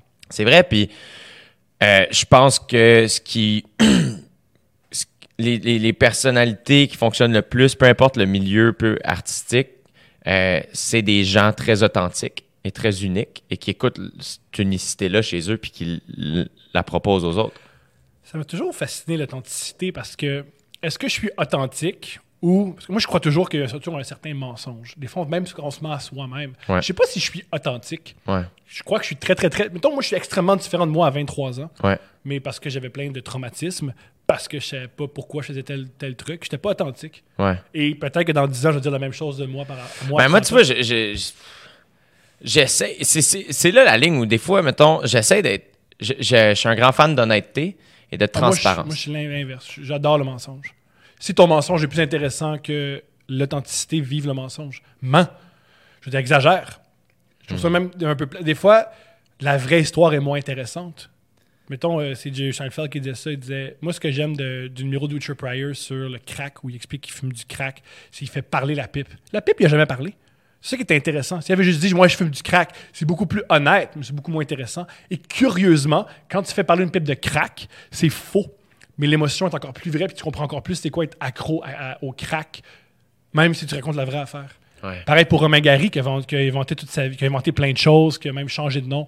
Il y a quelque chose de cool dans le mensonge. Et où Charles Bukowski, mon héros, quand j'étais adolescent, une fois, il traînait avec un journaliste, puis il a- dans une nouvelle, il raconte la journée que le journaliste, tout est inventé. Puis il avait dit Pourquoi t'as inventé? Puis il dit I'm the, I'm the lord of my own shit. Yeah. I'm the master of my own shit. I'm the master of my craft. Tu sais, quand tu lis Bukowski, tu fais Hey, le gars, man, il, vit plein d'aventures. Mais en réalité, il vit pas plein d'aventures. C'est un gars qui boit de l'Heineken devant une machine à écrire. Ouais, ouais. J'y crois beaucoup, beaucoup à la... Si ton invention est plus le fun, go. Mais tu vois, c'est peut-être relié au fait que on est, je parle peut-être trop. Tu sais, mon travail, c'est de parler. On fait des podcasts, on a des entrevues, non, non, non, gauche, droite. Qui fait comme année, je suis comme, ah, j'ai, j'ai envie de, je suis comme, je, je dis trop, j'en révèle trop. Puis c'est là où je fais comme, ben, si je suis honnête, au moins, j'ai pas à me soucier qu'est-ce que j'ai dit où, tu sais. Je pense que ça dépend des artistes, ça dépend du monde. Mark Twain disait ça, il y avait une phrase géniale où il disait euh, Quand tu mens pas, t'as pas besoin de mémoire. Quand tu dis la vérité, t'as pas besoin de mémoire. Ouais, exact. Mais je sais pas, tu sais. Mais c'est vrai que toi et moi, on est très, très, très différents. En tout cas, un truc que j'ai observé chez toi et que j'aime beaucoup, tu te soucies beaucoup de ce que les autres pensent. Tu te soucies beaucoup que les autres soient bien. Ouais, mais ça, c'est le, c'est le fun, mettons. En- ça me fait de moi, mettons, un bon ami. Euh, euh, mon entourage va l'apprécier. Mais euh, moi, comme humoriste, ça me nuit énormément. Pourquoi? Parce que c'est pas le fun. c'est pas le fun. j'essaie de me détacher un peu de ça dans le sens où je veux rester une bonne personne. Mais faut, c'est weird parce qu'en humour, là, c'est- on a vraiment l'air de faire ça pour la foule. Parce qu'on leur parle directement. Mais ultimement, c'est weird comment, Chris, que c'est égocentrique la raison pour laquelle je fais ça. Je fais ça parce que moi, je me sens bien quand je trouve une bonne idée. Moi, je trouve ça tellement plus sain que tu le fasses pour toi que pour les autres. Oui, maintenant, que- oui, mais c'est ça l'affaire. C'est que si je veux juste devenir un crowd pleaser, je vais, être plus beige. Hmm. Je veux pas me risquer. Puis déjà, en partant, c'est fascinant comment moi, plus je vieillis, plus je deviens rebelle. OK. Moi, j'ai commencé, j'ai, je pense que la meilleure version de moi-même, c'est quand j'avais 6 ans, genre. Tu sais, comme je faisais mon lit, je pliais mon linge, euh, je ramassais, j'étais responsable, mais j'étais propre, mon gars, il n'y avait pas de problème. Puis oui, bonjour, merci, s'il vous plaît. Puis on dirait, plus je vieillis, plus je, je fais comme, hey, finalement, aller avoir les 90, c'est pas, c'est pas obligatoire. Je peux avoir les 70, puis c'est bien correct. Ah, je peux jouer dans le 2A au hockey, mais je peux aussi juste jouer dans le maison, puis m'amuser, puis triper. Je peux me tromper, puis c'est pas grave. Je peux, comme... Puis on dirait que plus je vieillis, plus c'est comme, j'essaie de faire comme fuck tout. J'admire beaucoup les gens qui semblent... Tu sais, comme, ce que j'aime le plus d'un gars comme Dave Chappelle, même Seinfeld, c'est qu'il semble vraiment s'en calisser. Ben, je fais de la psychologie à deux scènes. On le fait, deux on y va. scènes. Moi, une des raisons pourquoi j'ai trippé sur Seinfeld, c'est que j'ai toujours aimé lui, puis quand j'ai fait, là où j'ai cliqué, c'est que j'ai réalisé ses parents sont jamais occupés de lui. Ses parents étaient vieux, puis ils se de lui, puis je, je me suis senti comme ça. Que j'étais juste un gars qui se promenait, puis qui... Ouais. Qui s'élevait lui-même. Je crois que toi, tu as des parents qui sont très, très, très présents. Ouais. Tu veux pas te déplaire à tes parents. Ouais. Tu as un lien vraiment fort avec eux. Exact. Je m'en fous de ça. Moi, je, je sais pas que je m'en calisse, c'est que je me fous. J'ai pas. Un, ma mère est morte. Fait que je peux jamais y déplaire. Puis deux, mon père, il est bizarre. Fait que je veux pas. Puis il m'a toujours dit si. euh, ce que, il m'a toujours dit si tu me fais rire, tu vas mourir de faim. Parce que je suis un gars de 65 ans. C'est pas moi ton public, esti. Fait que si moi je ris, ça va, ça va pas bien. Fait que c'est une bonne affaire que si j'aime pas ton matériel, c'est une bonne affaire, tu vas faire plus d'argent, puis tu vas fonctionner dans, dans C'est quand même sain se faire dire ça par son, son père. Peut-être, mais C'est assez lucide, en fait. fait que moi, il y a une partie de moi, tu veux-tu te rebeller ou tu veux-tu t'extirper de tes parents? Ouais, en fait, c'est que je pense que je veux juste. Ouais, peut-être. Je me rappelle une fois, tu m'avais dit, euh, tu avais fait, euh, t'avais parlé, je crois, sur scène d'un truc que tu n'avais jamais dit à ta mère, c'était vraiment cool à, à dire, tu sais. C'était. euh, ouais, ça, ça, c'était comme libérateur. Ouais! Ouais. Puis tu sais, au début, à 6 ans, c'est tes parents qui tu voulais plaire. Fait que peut-être que c'est une question que tu veux de. Ah. Ouais, ouais. Mais plus je vieillis, plus j'apprends à le faire. T'es viens-tu à tes shows? Ouais, ouais, beaucoup. Moi, quand j'étais jeune, ben, quand j'étais jeune, il y a comme 5-6 ans, je trouvais ça complètement fou qu'ils viennent à tes shows. Ah ouais. Mais j'ai toujours pensé, moi, j'ai toujours pensé que ce que tu crées, n'importe lequel, c'est quoi ton, ton, euh, ton, euh, ton domaine, là, peu importe c'est quoi ta- ton médium artistique, c'est censé taper ses nerfs à tes parents. T'es parents sont censés faire comme, ben voyons, Carlis. T'es censé un peu leur.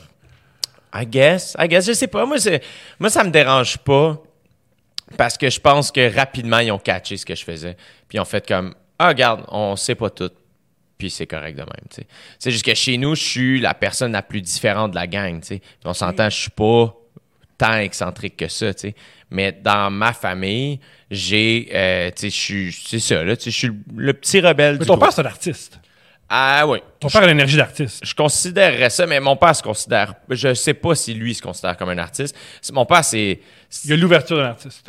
Mais mon père, en fait, c'est quelqu'un de curieux. Quelqu'un de curieux, quelqu'un de brillant, puis quelqu'un de humble. Mon père a pas peur de dire à quelqu'un, je sais pas.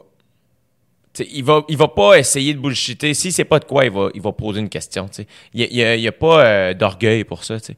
Fait que lui, c'est juste comme. Moi, mon père m'a toujours dit, fais ce que tu veux dans la vie, mais sois le meilleur. t'sais. Travaille fort. ça, c'était ma pression. Mais c'est pas tant. euh, Mon père, moi, je me rappelle, mon père m'a dit ça une fois, puis c'est la dernière fois que je l'ai écouté par rapport à ma carrière. Il m'avait dit, là, tu rentres à l'école, t'es mieux d'être bon. J'ai fait, t'es donc ben fou. Mais mon père, c'était pas tant, t'es mieux d'être le meilleur, plus que travaille fort. Moi, Encore là. mes Moi, parents m'ont- je crois aussi que en art, des fois, c'est en travaillant pas que ça s'ajaillit. Ouais, Tu ouais. peux tellement travailler que ça donne rien. C'est. Euh... Écouté Will Smith en entrevue. J'ai toujours jamais écouté Will Smith. C'est qui est hot, Will Smith, hein? Non. Non? Ce qu'il dit a pas de sens. Non? Une fois, il était en entrevue puis il disait Moi, là, je suis le gars qui travaille le plus fort. Moi, là, tu me mets sur un tapis roulant, me courir plus vite que tout le monde, mais je suis le dernier à sortir du, du tapis roulant. OK, mais c'est quoi le lien qu'un acteur? Ouais. Ça n'a rien à voir. Euh, Courir, quelqu'un d'autre va faire à ta place. Ta force, Will Smith, c'est lire un scénario et Will Smith est nul pour lire un scénario. Ah ouais, hein? La preuve, il s'est fait offrir Django, il a dit non. Non! Oui, il s'est fait non. Il a dit non. Non! Tu Django, c'est écrit avec Will Smith. Puis quand Jimmy Fox a appris ça, il, est allé voir Quentin Tarantino puis il a, dit à toute ton équipe, je veux, euh, je veux le rencontrer, je veux jouer, je veux jouer Django, je veux Django. Parce que le scénario, il, il se promenait à Hollywood, il dit je veux jouer Django. C'est Jamie Foxx qui a demandé pour jouer? Ouais. Non! Pareil pour dans. euh, puis Jamie Foxx, c'est un fuck up. Jamie Foxx, c'est un gars qui. euh, c'est un gars qui aime faire le party, qui aime niaiser. Par contre, son art est beaucoup plus intéressant que Will Smith. Ouais. Sa musique, à mon avis, est beaucoup plus intéressante que Will Smith. La force de Jamie Foxx, c'est lire un scénario. Ouais. Une autre preuve, les deux ont joué dans le même film. Les deux ont joué dans Ali. Mohamed Ali, le gars qui, qui, qui- qui court sur un. Will Smith, plutôt le gars qui court, le gars qui a pas peur. Il s'est dit le meilleur rôle, c'est Mohamed Ali. Erreur. Tu peux pas jouer Mohamed Ali. C'est tellement particulier. Tu toujours, on va dire c'est pas ci, c'est pas ça. Le meilleur rôle dans le film de Mohamed Ali, c'est Jamie Foxx qui l'a. C'est le, son gars, c'est le gars dans son équipe qui vend sa ceinture pour de l'héroïne. C'est ça que tu veux jouer. Les meilleures scènes, à mon avis, de ce film-là, de Ali, de, je me souviens plus le nom du réalisateur, mais bref, c'est quand Mohamed Ali rentre dans, une, dans un taudis et il est sur les.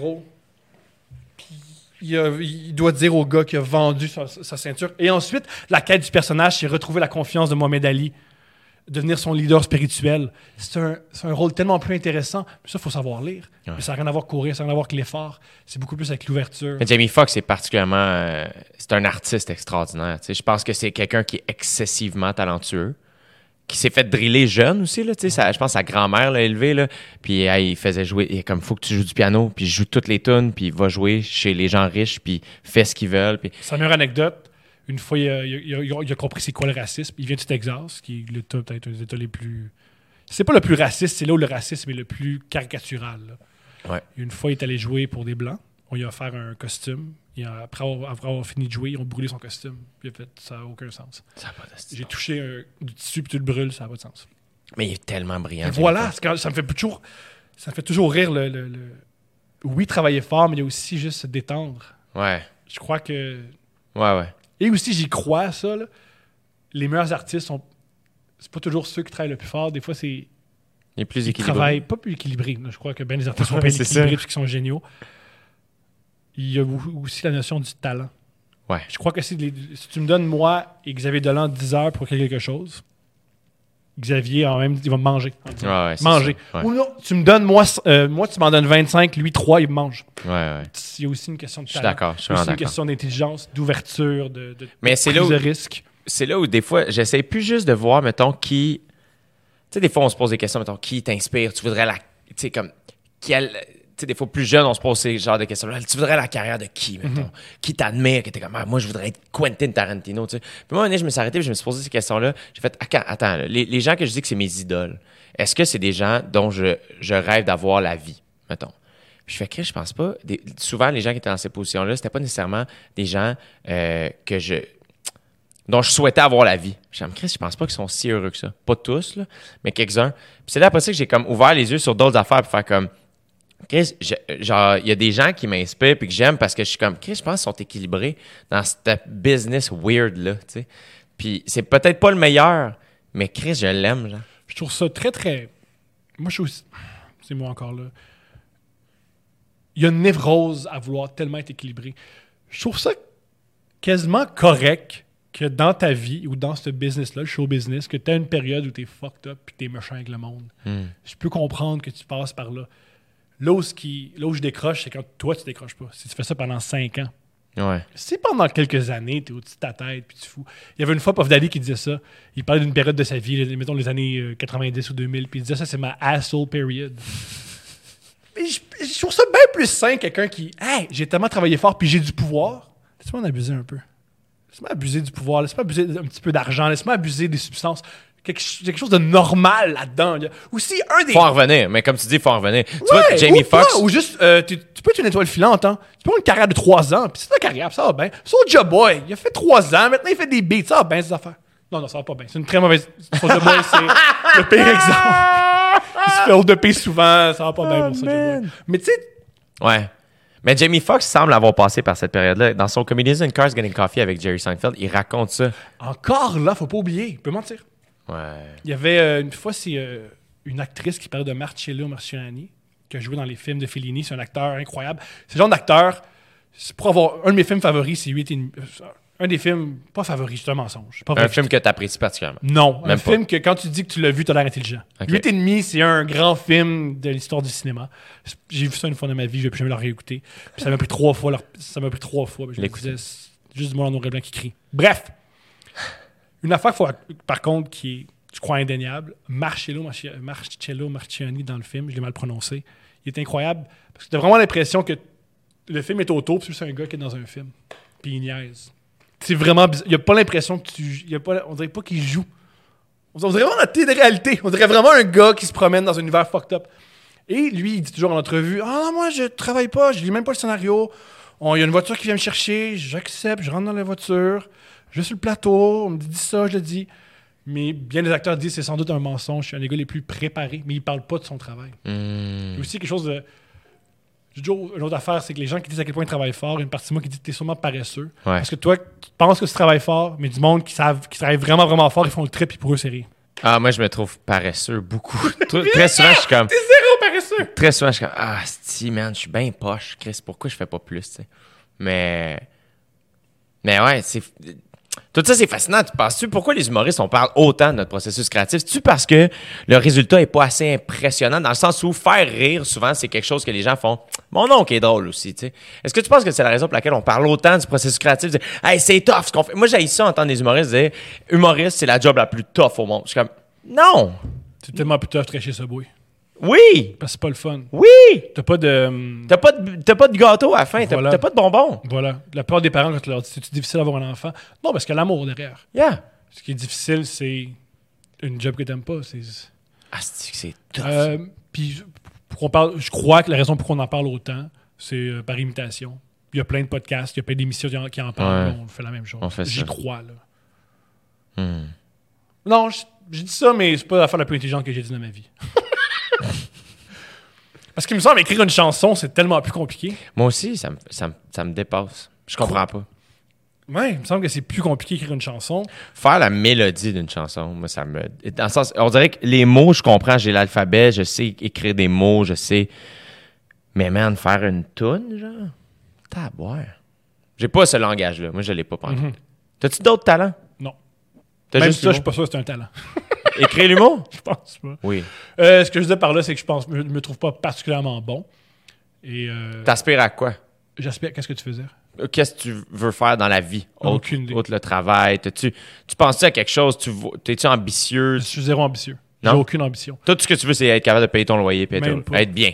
Non, quand je dis que je suis pas ambitieux, c'est que j'espère vraiment être talentueux. Puis j'espère- non, pas vrai. J'espère vraiment connecter avec du monde que je connais pas. Je trouve ça vraiment, vraiment, vraiment. Moi, je crois que l'art m'a sauvé de beaucoup de déprime, m'a sauvé de beaucoup de tristesse. J'étais toujours content de tomber sur une œuvre d'art et réaliser que j'étais pas tout seul. J'espère faire vivre ça à d'autres gens. C'est vraiment ça mon ambition. C'est une belle ambition. J'espère. C'est ça mon, mon objectif. That's it. J'ai pas vraiment de projet. J'ai pas de. J'espère. Puis je me, je me dis toujours, plus tu développes ton art, plus tu es talentueux, plus les choses te tombent sur la tête. Euh, J'ai, euh, tu sais, mon, mon- un de mes héros, c'est le coach des Patriots de l'Angleterre, Puis lui, il parle jamais de championnat, il parle jamais des séries, il parle vraiment de. Non, il faut vraiment être bon en troisième essai. Il faut vraiment, vraiment, vraiment, vraiment être bon pour. euh, dans un, à la défensive, il faut pas que les, les porteurs de ballon aillent à l'extérieur. Il faut vraiment les garder à l'intérieur. Si on fait ça, on va se ramasser un championnat. Tu parles jamais de championnat. Tu fais plein de petites choses, puis là, finalement, tu. Ouais, ouais, je suis d'accord. Quand tu Absolument. parles, c'est quoi, ton ambition, Tom Brady? Euh, quand il y a un nouveau demi de coin qui. Quand il y a un demi de coin blessé, puis il y en a un nouveau, faut que je sois capable de l'ex- faut que je sois capable de l'exploiter. Je suis beaucoup dans le détail, moi. Ah ouais. Beaucoup dans le micro. Ah, Je crois beaucoup à ça. moi. Je crois beaucoup le. le- J'ai un nouveau, tu sais, j'ai un podcast. J'espère que le prochain podcast, le, le montage va être meilleur. J'espère que le, le matériel que je suis en train de développer en ce moment, là, les, les- les petits, euh, Les petites- idées, routines que j'ai, ça se concrétise, que ce soit meilleur. Que je- Mhm. C'est vraiment ça mon, mon objectif. Mais le pire, c'est que tu vas. mais le pire- ouais, je suis d'accord. J'ai pas d'ambition, j'ai pas. Je suis d'accord. Moi, j'ai comme des visions. Ok. C'est pas tant une ambition, plus que. Je pense que je suis quelqu'un d'ambitieux, mais j'ai des visions.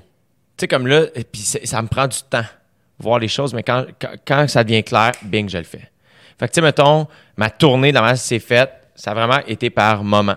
Hey, là, je, J'ai fait le club soda, moi, en 2016, mettons. Puis là, tout le monde me disait, qu'est-ce que tu vas faire après? Ça, tu vas le refaire? Je dis, mais non, ça sert à rien de refaire le club soda. Le but, c'est de jouer souvent. Je vais faire un mini tour. Je vais booker 8 dates dans 8 villes où je pense que je suis capable de remplir une salle de 100, 200 places. Fais ça, plein. OK, qu'est-ce qu'on fait? On continue à des supplémentaires. Bing, hey, je pense qu'on pense qu'on va faire le rodage officiel de mon one-man show, mais je pense que ça prend une autre affiche, moyen tour, on comprend que c'est la suite. Puis là, tu vois, là, de- là, bon, j'ai fait ma tournée, blablabla, mais là, j'ai comme une vision. J'ai rien, là, mais j'ai une vision de mon deuxième show Cool!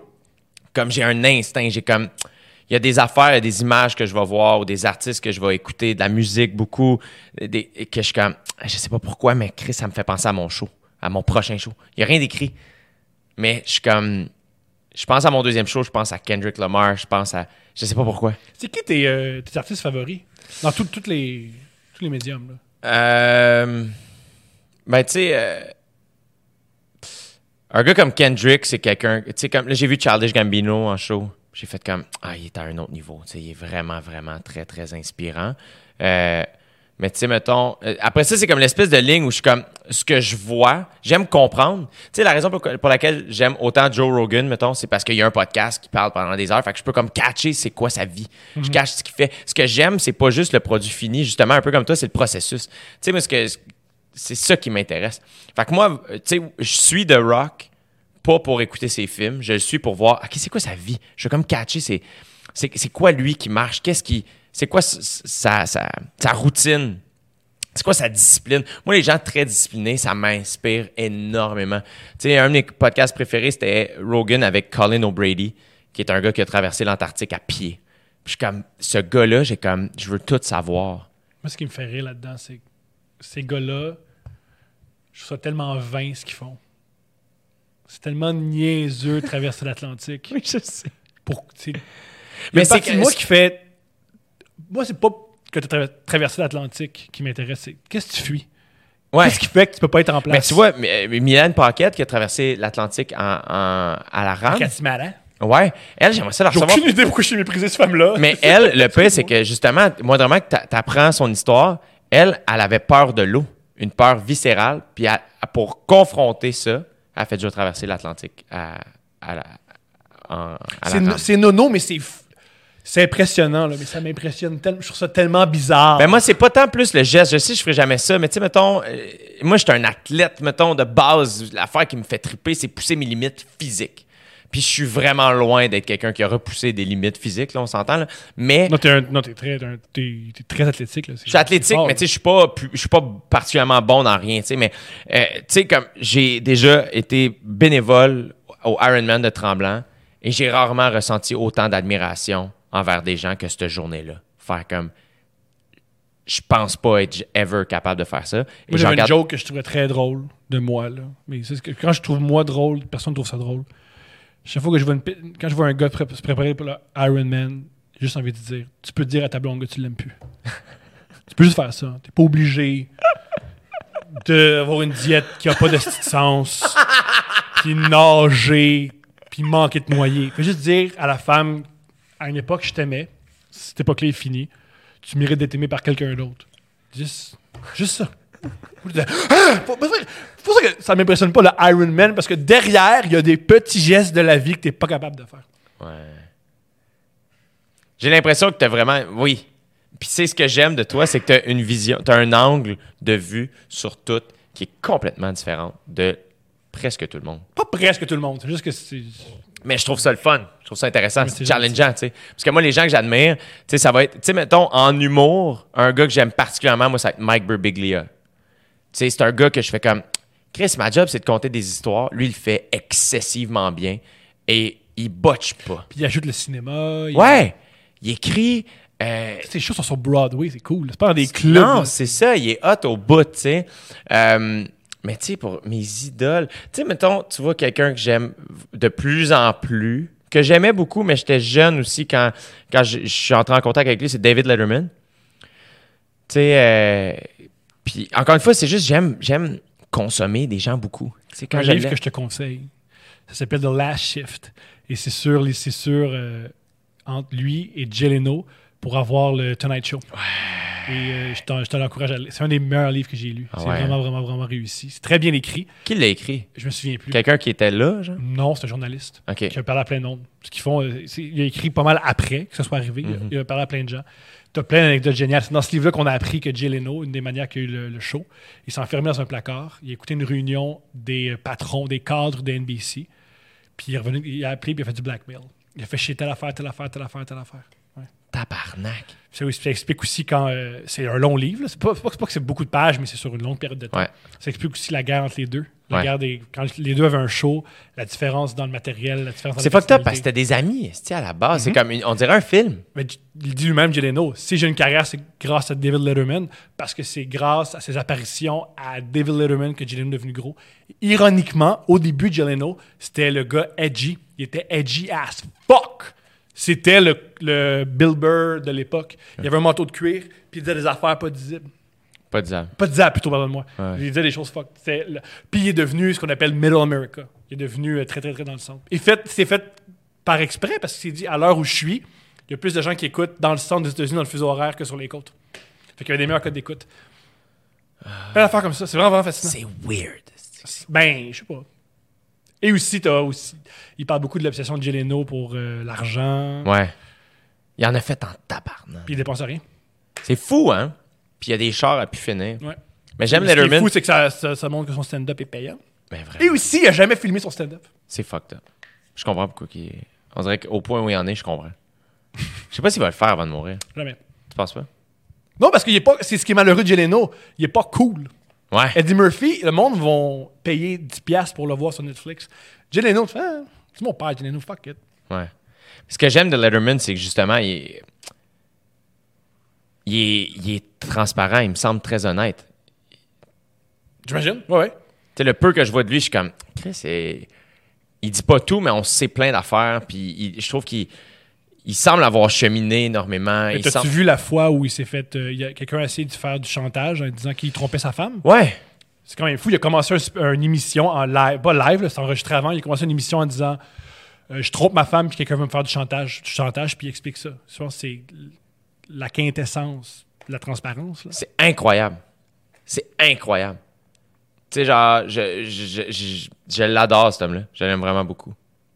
Lui, j'aime beaucoup Kanye West aussi, mais pas comme être humain, comme artiste. Je suis comme, Chris, c'est un, c'est un obsessif. Il, il- il va au bout des patentes, il est fucked up. Ce que je trouve malheureux de Kanye West, c'est qu'à mon avis, il est né à la mauvaise époque. On met tellement, tellement. Je trouve que Kanye West, il fait rien de mal. C'est juste que ce qu'il dit, c'est incongru. Ouais. Met, à mon avis, on met tellement. Ça montre. Kanye West, ça montre à quel point on, on donne, on accorde de l'importance aux vedettes. Parce que c'est pas important ce qu'il pense. Ouais. Le gars, il fait des bons beats. Ce qu'il pense de la politique américaine, pourquoi on s'y intéresse ça, S'il était né à une autre époque, il y aurait juste des opinions, mais on le saurait pas. Ouais, t'as raison. Plein de monde qui, plein de monde qui pense ça, là, c'est, le racisme, c'est une question, le, le racisme, l'esclavage, c'est une question de mentalité, puis si on voulait pas être esclave, on, avait- on avait rien qu'à se libérer. Il y a plein de monde qui pense comme ça. Mais lui, il le dit, puis c'est rapporté. Parce que quand t'es une vedette, t'es censé, on est censé savoir ce que tu penses. Mais si t'es né en 1945, on n'aurait jamais su. Ben, tu sais, il y a plein d'athlètes puis de, de- de- de gens de show business qui étaient racistes, on l'a jamais su. Ouais, ouais. On n'a pas de questions. Toi, c'est qui qui t'inspire? C'est qui tes, tes idoles? J'adore. euh, Adib, c'est un de mes idoles. Ah ouais, hein? Adib, c'est un de mes idoles, c'est sûr. il est tellement bon. Ouais. Dans tous les sens du mot. Dans le sens, c'est un... C'est un, c'est un pas juste bon en humour, c'est un bon être humain, je trouve. Ouais. J'aime beaucoup, j'aime beaucoup son, son, son art. J'aime Ouais. beaucoup, beaucoup l'art. Je ne peux pas rien dire que c'est un mauvais être humain, pas du tout, mais j'aime, c'est, c'est l'art d'Adib que j'admire le plus. J'admire aussi beaucoup, beaucoup, beaucoup Jean Leloup. J'aime beaucoup euh, ça. Écouter du Jean Leloup, ça me fait du bien. C'est éclaté, c'est différent. Euh, beaucoup Michel Houellebecq. Michel Houellebecq, j'aime beaucoup, beaucoup ce qu'il essaie de faire. Euh, Il y a un jeune, ça c'est peu de gens. C'est comme ça que j'ai développé mon, ma personnalité sur Internet. C'est un gars qui s'appelle Shay Serrano. C'est un jeune Américain mexicain qui écrit beaucoup, beaucoup, beaucoup sur Twitter. Si vous, si vous trouvez que j'écris beaucoup sur Facebook, lui écrit entre 15 et 17 tweets par jour. C'est comme ça qu'il a développé euh, un public. Et c'est comme ça. Maintenant, il écrit des livres, il va écrire des séries. J'aime beaucoup Shea Serrano, j'aime beaucoup son ce qu'il a fait. Qui d'autre? Euh, C'est sûr. euh, Jean-Marc Vallée. Je trouve ça vraiment, vraiment intéressant ce qu'il fait. Je trouve ça vraiment, vraiment, vraiment, vraiment fascinant ce qu'il fait. Marc Labrèche. Yes. Beaucoup, beaucoup, beaucoup Marc Labrèche. Euh, beaucoup Marc Brunet. Ça semble être beaucoup de gens qui semblent faire ce qu'ils ont envie de faire, tout simplement. Et du monde avec peu de compromis. Non, ben, je, ça, je sais pas, mais c'est plus que j'aime leur art. J'aime ce qu'ils proposent. Moi, je crois beaucoup, je crois beaucoup que c'est bon, les compromis. Je crois beaucoup, beaucoup que c'est hot quand on- Mettons, Hitchcock. Moi, à une époque, j'ai eu une... euh, Pourquoi je dis Hitchcock de manière aussi érotique? là? Hitchcock! Calme-toi, Levac. Alfred Hitchcock, c'est un autre artiste que j'admire. Et je crois que ce qui fait que son cinéma était aussi intéressant, c'est qu'il y avait tellement... Ben, à l'époque, c'était il y avait des, euh, c'était écrit, il y avait des choses que tu ne pouvais pas faire au cinéma. Clairement. Exemple, montrer un. Quand il y avait un couple, tu peux pas filmer un lit. Chacun avait son lit séparé. Ou un autre exemple, Hitchcock, c'est le premier qui a filmé l'intérieur d'une toilette. C'est à ce point-là que. Dans, dans Psychose, euh, elle déchire un papier, dans les toilettes. C'est la première fois qu'au cinéma américain, une toilette était. Ouais. Il y avait tellement de compromis que, en sautant par-dessus les compromis, il a fait tellement de choses géniales. Comme mon film préféré d'Hitchcock, et le film préféré de la plupart des gens qui traitent sur Hitchcock, c'est Vertigo. Ouais. C'est un film sur la nécrophilie. C'est l'histoire d'un homme qui veut coucher avec une femme morte. Fait que tu peux pas filmer ça de même. Fait qu'il a fait une, une fable avec ça. Mais c'est un film sur nécro- c'est nécrophile. Ah ouais? Ouais. J'ai jamais vu. Il y a une scène géniale où. euh, parce qu'on pense qu'une femme est morte, puis il voit une fille qui y ressemble. Puis il va l'habiller comme elle, puis comme elle l'habille, il est très excité. Puis excité 1954-57, là, tu peux pas montrer un gars comme ta parna, beau cul, tu fais, Ouais. tu fais- Comment il l'habille, c'est comme s'il la déshabillait. Il jouait beaucoup avec ça. C'était très sexuel, le, le, le, le- cinéma d'Hitchcock. Il est extrêmement sexuel. Ou exemple, dans un, dans un de ses films, il voulait montrer que le couple couchait ensemble. Fait qu'il monte euh, le couple couché, ça coupe, puis il y a un train qui rentre dans un tunnel. Ouais. plein de trucs comme ça. Ouais, ouais, ouais, ouais. Je me souviens de ça. Hmm. Tout ça, je, je tripais. Moi, Hitchcock, quand j'étais. J'ai beaucoup. Comment j'ai j'ai appris comment faire de l'art, c'est en lisant le film, euh, pas le film, mais en lisant le livre. François Truffaut, un autre réalisateur qui Ouais. adorait Hitchcock, il a fait une entrevue avec lui qui a duré, des, je pense, des années ou des, des très longues, une très longue période de temps. Il fait toute sa carrière. Et euh, j'aime beaucoup, beaucoup qu'est-ce que qu'est-ce qu'on est sorti, qu'est-ce qu'il disait. Ouais. Sur, sur- sur la mise en scène. Sur, sur, puis aussi, ce que j'ai appris, le plus important, c'est la technique. Lui, lui, il est obsédé par la technique. Ouais. Mais c'est ça que je trouve fascinant dans, dans tout. Ce qui est intéressant, c'est. Oui, le produit fini, mais c'est de, de comprendre le processus. C'est- C'est là où. Moi, c'est pour ça que j'aime autant les podcasts, où j'aime jaser avec du monde, c'est que c'est fun de creuser. C'est faire comme. OK, c'est comme ça qu'il a fait ça. OK, Hitchcock était de même. Ça- tout, ça est, tout ça est inspirant. Tout ça donne le goût d'être meilleur. Tout ça donne le, Ou donne le les goût. imiter. Moi, je, je- je crois beaucoup, beaucoup à l'imitation. Je veux être comme lui. Ah, moi aussi, je peux faire des vidéos. J'ai un téléphone, puis j'ai iMovie. Je crois beaucoup, beaucoup à Emit. Ouais. Elle dit, l'a dit, je monte, tu fais comme moi. Si je monte, tu peux monter. T'as deux jambes, t'as t'as une bouche, vas-y. C'est le fun. J'aime beaucoup, beaucoup le, le- imiter les gens qu'on admire. Ouais, absolument. Tu sais, Kendrick Lamar, c'est ce que j'adore. Je pense que c'est une des raisons pourquoi la hip-hop, ça touche autant de gens. Ça reste un beat répétitif. Faut Ouais. trouver juste un, tu trouves un hook, puis tu parles en rimant. C'est très simple. C'est beaucoup plus simple de faire un album rap qu'un album qu'un orchestre symphonique. Mais Ce que j'aime beaucoup du rap, des rappers en fait, c'est que euh, ils semblent être sans compromis. Quand, Ce qui me fait, en tout cas. tu sais, comme quand Lil Wayne va, ou Cardi B, ou Snoop Dogg, ou Eminem, ou name it, là, il va au Tonight Show, il, il s'habille pas différemment, il se, il se modifie pas, il modifie pas la manière qu'il parle. C'est drôle, je pense l'inverse. Tu penses? C'est le milieu, c'est le médium qui a le plus de compromis parce que t'es pogné avec ton image. Il y a une, certaine image à avoir dans la hip-hop. Mhm. faut, que t'aies une- faut que tu fasses peur. Tu as une certaine criminalité. T'as une certaine. C'est drôle parce qui, que plus maintenant, mais à l'époque, oui. qui, qui est pas vraiment. Dans Chance the Rapper, c'est doux, là. Mais il est pas vraiment réputé. C'est une exception. La plupart. Il y a le hip-hop, surtout américain. Tu as vraiment, vraiment des thèmes qu'il faut que tu abordes. Tu as certains trucs dont il faut que tu parles. Faut que Déjà, tous les rappeurs ont confiance en eux au départ. Il y a personne qui a. Et, euh, comment trouver? Personne qui est. euh, Incertain. voilà, ou qui, a- qui est. Il n'y a aucun rappeur vulnérable. Tu penses? Je suis pas d'accord. Pas dans leur pas. art. Eminem. Non? Ils tuent le monde. Dans 8 Mile. C'est pas un, mais pas un album. Tous les rappeurs ont confiance en eux. C'est fucked up déjà. Ils ont tous la même attitude. Ça vient avec, c'est rare, le rappeur vulnérable, voire inexistant. Je pense que c'est pour ça que John Lajoie, le, le- le- Ouais. le- le Montréalais, ça a touché tellement de gens parce qu'il il était, juste, moi, je- il était, ça jouait là-dessus. C'est vrai que tous les rappeurs ont crissement confiance en eux. C'est absurde. Moi, c'est une des raisons quand j'étais jeune, moi, j'écoutais beaucoup, beaucoup de rock puis de punk. Ce qui est l'inverse. Il faut que jamais tu sois fier de toi. Il faut toujours que tu sois un peu écrasé. Ouais. La mine basse, je comprenais pas les rappeurs. Qu'est-ce qu'on va avoir confiance en eux? C'est moi le meilleur. C'est pas le meilleur. Les nerfs, c'est toi le meilleur. C'est toi le meilleur, toi, gars de 22 ans. Ça fait 25 minutes que tu parles dans un micro. T'es le meilleur. Tu sais, pas jouer sais même pas jouer d'un instrument, c'est toi le meilleur. Tu, te donne un drum, tu, sais pas quoi faire avec, tu lances la baguette sur un gars, c'est toi le meilleur. Oh, ouais. Ça me fait rire, ça. C'est pour ça que c'est c'est drôle. je crois qu'on on a une question de. On veut des compromis, on cherche ça. Ouais. Je crois que dans les arts les plus libres, mettons, on parle de le hip-hop ou encore le stand-up qui est tellement libre, on aime les petits. On, on se trouve nous-mêmes des compromis. Ouais, ouais, ouais. Tu tu veux pas avoir euh, maintenant pas de décor. euh, c'est juste toi qu'un micro, là. peut pas avoir des sons extérieurs. Peut pas. euh, c'est c'est beaucoup de. On se fait des, des propres compromis. Moi, tu vois, souvent, je- j'ajoute pas de flafla. Tandis que le cinéma, t'as des compromis juste de ben l'argent que j'ai, j'ai une caméra, le temps, la lumière. T'as déjà des compromis extérieurs. C'est que c'est compliqué, hein? Ouais. J'ai vraiment l'impression, j'étais sur une web série, Le Killing, la saison 2, puis le sentiment que j'avais en regardant la quantité de gens qui étaient là, j'étais comme, asti que le monde de la fiction, la plupart, c'est du monde qui se donne la peine de faire des affaires. Moi, là, mettons, le stand-up, ça fait mon affaire parce que j'arrive, j'embarque, je parle, j'ai fini, je m'en vais.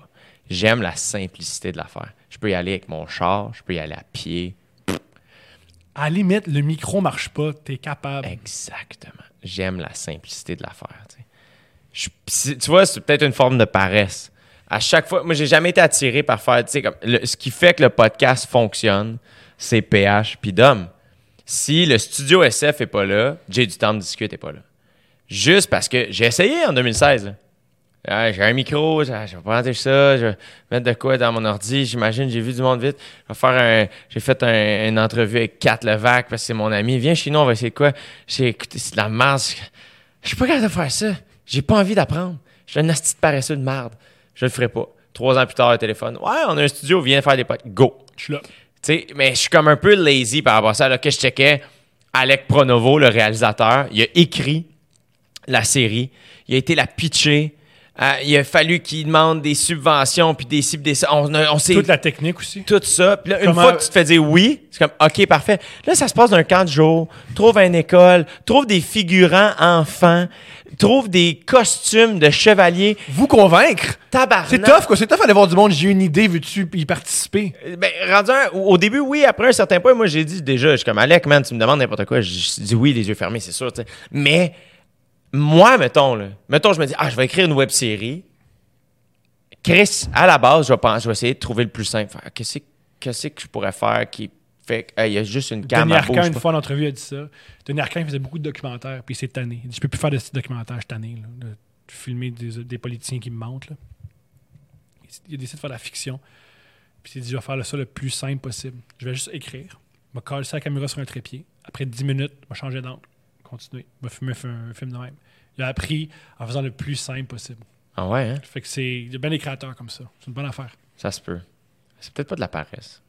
Juste Moi, je répète, tu veux pas, tu veux pas avoir l'air fou, tu veux pas te tromper. J'aime avoir. tu veux plaire. Non, j'aime l'efficacité. Je comprends. J'aime l'efficacité. C'est ça que, tu sais, genre, hein, tu le fais, débarque, c'est tout. Après ça, tu vois, j'ai fait juste pour rire, puis j'ai fait, j'ai vu le setup du stage, j'ai vu le band qui était là, j'ai vu, j'ai vu toute l'équipe qui était là. Moi, mon show, on est trois, man. Ma première partie, mon directeur de tournée, on arrive, il y a deux techs, puis il y en a un qui est pas occupé, là, tu sais. Puis, mais après ça, j'arrive à juste pour rire, puis je fais, ah ben c'est beau en Chris, un décor. C'est nice en esti, un band live qui fait une tune des jeux d'éclairage. On dirait que j'ai fait comme Ah, ça peut être vraiment sick. tu sais. Ça fait aussi que le public reçoit quelque chose de plus fort. Tu sais, moi, des fois, je suis comme Ah, j'aime les. les- Je repensais à mon show parce que là, je suis retombé dans mon show, puis je suis comme Ah, il n'y a pas de. C'est pas impressionnant. Ça l'est. C'est vraiment, c'est vraiment impressionnant, un être humain tout seul qui, pendant une heure, est intéressant. C'est vraiment impressionnant. Il y a une partie de moi qui fait j'ai- capté mon show, OK? Et là, je veux le sortir éventuellement. Quand ma tournée va terminer, je vais le mettre sur Internet. Et j'ai peur de ce que. Il y a une partie de moi qui est comme. Je comprends Jay Leno de jamais rien avoir sorti. Dans le sens qu'il a fait le Tonight Show, mais il y a une partie de moi qui fait. Ah, mon huitième show va peut-être être bon, mais lui, il doit pas l'être. Fait que là, je suis comme, j'ai peur de me faire démolir. C'est tellement weird. ça, je pense pas que c'est weird. C'est ça, proposer quelque chose à des, aux spectateurs. Quand tu Mhm. proposes quelque chose, tu peux te faire dire t'es le meilleur ou tu m'as fait perdre ton, ton- mon temps. Mhm.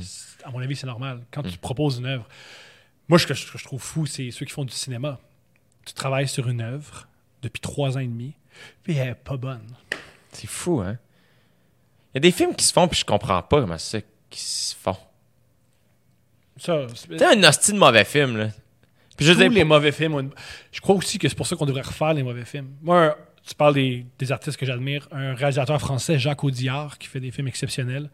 Lui, le- son premier film, non, premier film que j'ai vu, pardonne-moi, il s'appelle de, de cœur mon battre, de, de battre mon cœur s'est arrêté, pardonne-moi. De battre mon cœur s'est arrêté. C'est un mauvais film américain qui s'appelle Fingers avec Harvey Keitel, pas regardable. Il a pris un mauvais film, il l'a refait. Mais quand tu refais une mauvaise œuvre, tu prends juste les bouts de le fun, tu prends le potentiel, puis tu rajoutes des nouveaux trucs, tu rajoutes de ton, ta vision, tes angoisses. Tu sais, que refaire le Roi Lion, c'est déjà génial, fait faut que tu le refasses plan par plan. tu sais. ouais. Je crois qu'il faut, faut refaire les mauvaises œuvres. Qu'est-ce que tu referais, toi? Fait que toutes les mauvaises œuvres, il y a de quoi. Ouais, ouais. Toutes les mauvaises œuvres, tu fais Ah, je comprends dans le processus où c'est qui. Ouais. Qu'est-ce que je referais, je sais pas. Une œuvre que tu as vue, tu fais Ah, ça, ça serait intéressant à refaire. Euh, je l'ignore. Hmm. Je sais vraiment, vraiment. Je veux de même, je sais pas. Mais c'est vraiment cool des mauvais films que tu peux. Il y, y a une- y y a bonne trame. Le personnage est intéressant. Il y a moins de. comme euh, l'histoire de The Room, là. le film. Ça, de- c'est différent. Ça, c'est c'est un gars fou qui a fait une- quelque chose de fou. Quand je dis un mauvais film, c'est. Ah, il était, juste à, cô- il était juste à côté. Ouais. Ah, fuck. Ouais. Quand pas un mauvais film, oh mon dieu, c'en est ridicule. Oh mon dieu, un mauvais film d'horreur. Juste, ah, l'idée. Un peu, ah, un peu comme les. Euh, pas- euh, Quentin Tarantino, il tripe sur des films ordinaires. Mais il refait. Il prend un film ordinaire, de, mettons du black exploitation ou des, ce qu'on appelle des western spaghetti, des, westerns qui tournent en Europe, qui faisaient vraiment, vraiment rapidement. Mais il rajoute euh, Jean-Luc Godard. Puis il, ran- il rajoute euh, le Robert Richardson, qui est un des meilleurs directeurs photo. Il rajoute des, super, des trucs super cool qui font, une, belle œuvre. Je trouve ça cool de prendre une vidange puis rendre de quoi de beau. Là. Ouais, ouais. Ton préféré de Quentin, c'est lequel? De euh, mon, celui qui m'a le plus marqué, c'est Kill Bill. Je trouve ça vraiment, vraiment, vraiment cool que faire euh, monter Christo avec une fille. C'est fucked up, hein? Je trouve ça aussi, je vais jamais en revenir que le film, ça commence une, une fille couchée à terre qui se fait tirer une balle dans la tête. C'est tellement bien fait. C'est en noir et blanc, elle est à terre, c'est un seul plan. Euh, puis j'aime aussi Scorsese qui disait ça, le, le cinéma, c'est tout ce qui est hors ca- cadre, hors cadre. Je pense juste à ça. Ram- Ramène ça à ça. Qu'est-ce qui est hors, cadre, hors cadre? C'est tout. C'est vraiment, vraiment cool qu'elle soit là. Le son, comment c'est travaillé. Ça commence à une balle dans la tête. Pourquoi le personnage principal que j'ai vu, qui est blonde, jaune en couleur, avec une épée, elle reçoit une balle dans la tête? C'est à la fin, c'est le début. Je trouve ça génial. Ouais. Puis aussi, c'est souvent l'œuvre qui, qui touche le plus, c'est la première que tu vois, je pense. là. Un peu comme toi, ton Harry Potter préféré, c'est le deuxième parce que tu as commencé par le 2. Non, même pas. Ah, pardonne-moi, ok. J'ai commencé par le 1. Mais dans le sens, c'est que le, le- le premier que j'ai loué, c'était le 2. Ouais. En commençant, je comprenais rien. Ah, ok, je Fait que je l'ai rangé. J'ai attendu comme de comprendre. Là, j'ai fait Ah, OK, il y en avait un autre avant. Puis là, j'ai commencé. Mais. Mais je pense que c'est pas pareil. Puis ça, c'est comme une histoire ongoing, là, tu sais, Harry Potter. Fait qu'à un moment donné, tu finis par les aimer parce que, tu sais, mettons, tu vas aimer le 4 parce que, ah, dans le quatrième, le, le, le, le moule de Harry qui rentre à l'école, passe l'année scolaire, finit son année. Ce moule-là est brisé par Ah, cette année, il y a le tournoi des trois sorciers. Fait que souvent, le quatrième est trippant parce que c'est comme Ah, il est comme. C'est une autre affaire. Il y a des nouveaux éléments qu'on n'avait pas vus. Euh, mais tu sais, après ça, tu vas aimer le 6 parce que là, qu'est-ce qu'il y a plein d'affaires qui débloquent, tu catches plein d'affaires. Fait que c'est tough. Mais tu vois, mais par contre, Tarantino, moi, je pense que Reservoir Dogs m'a vraiment marqué parce que je mon cousin m'a passé ça. Mon cousin, comme, je dois le remercier, m'a fait découvrir Rocky, le stand-up d'Eddie Murphy, puis Quentin Tarantino. Wow. Quand même solide, là. Wow. Puis, euh, bref, fait que finalement, euh, j'y remets euh, la monnaie de sa pièce aujourd'hui, puis je l'amène à un chaga. C'est vraiment le peu. C'est vraiment pas équivalent, mais regarde, c'est ça qui Cool, le arrive. Chiaga. C'est correct. C'est très bien. C'est c'est hot, oui. Qu'est-ce que t'as dans Tarantino? Euh, C'est très violent. Que- C'est très violent. Euh, moi, mettons, ah, je sais pas, man. Mais tu sais, euh, Reservoir Dogs, ce qui m'a fasciné, c'est que mon cousin me passait comme, hey, tu vas voir, c'est fucking bon, check ça.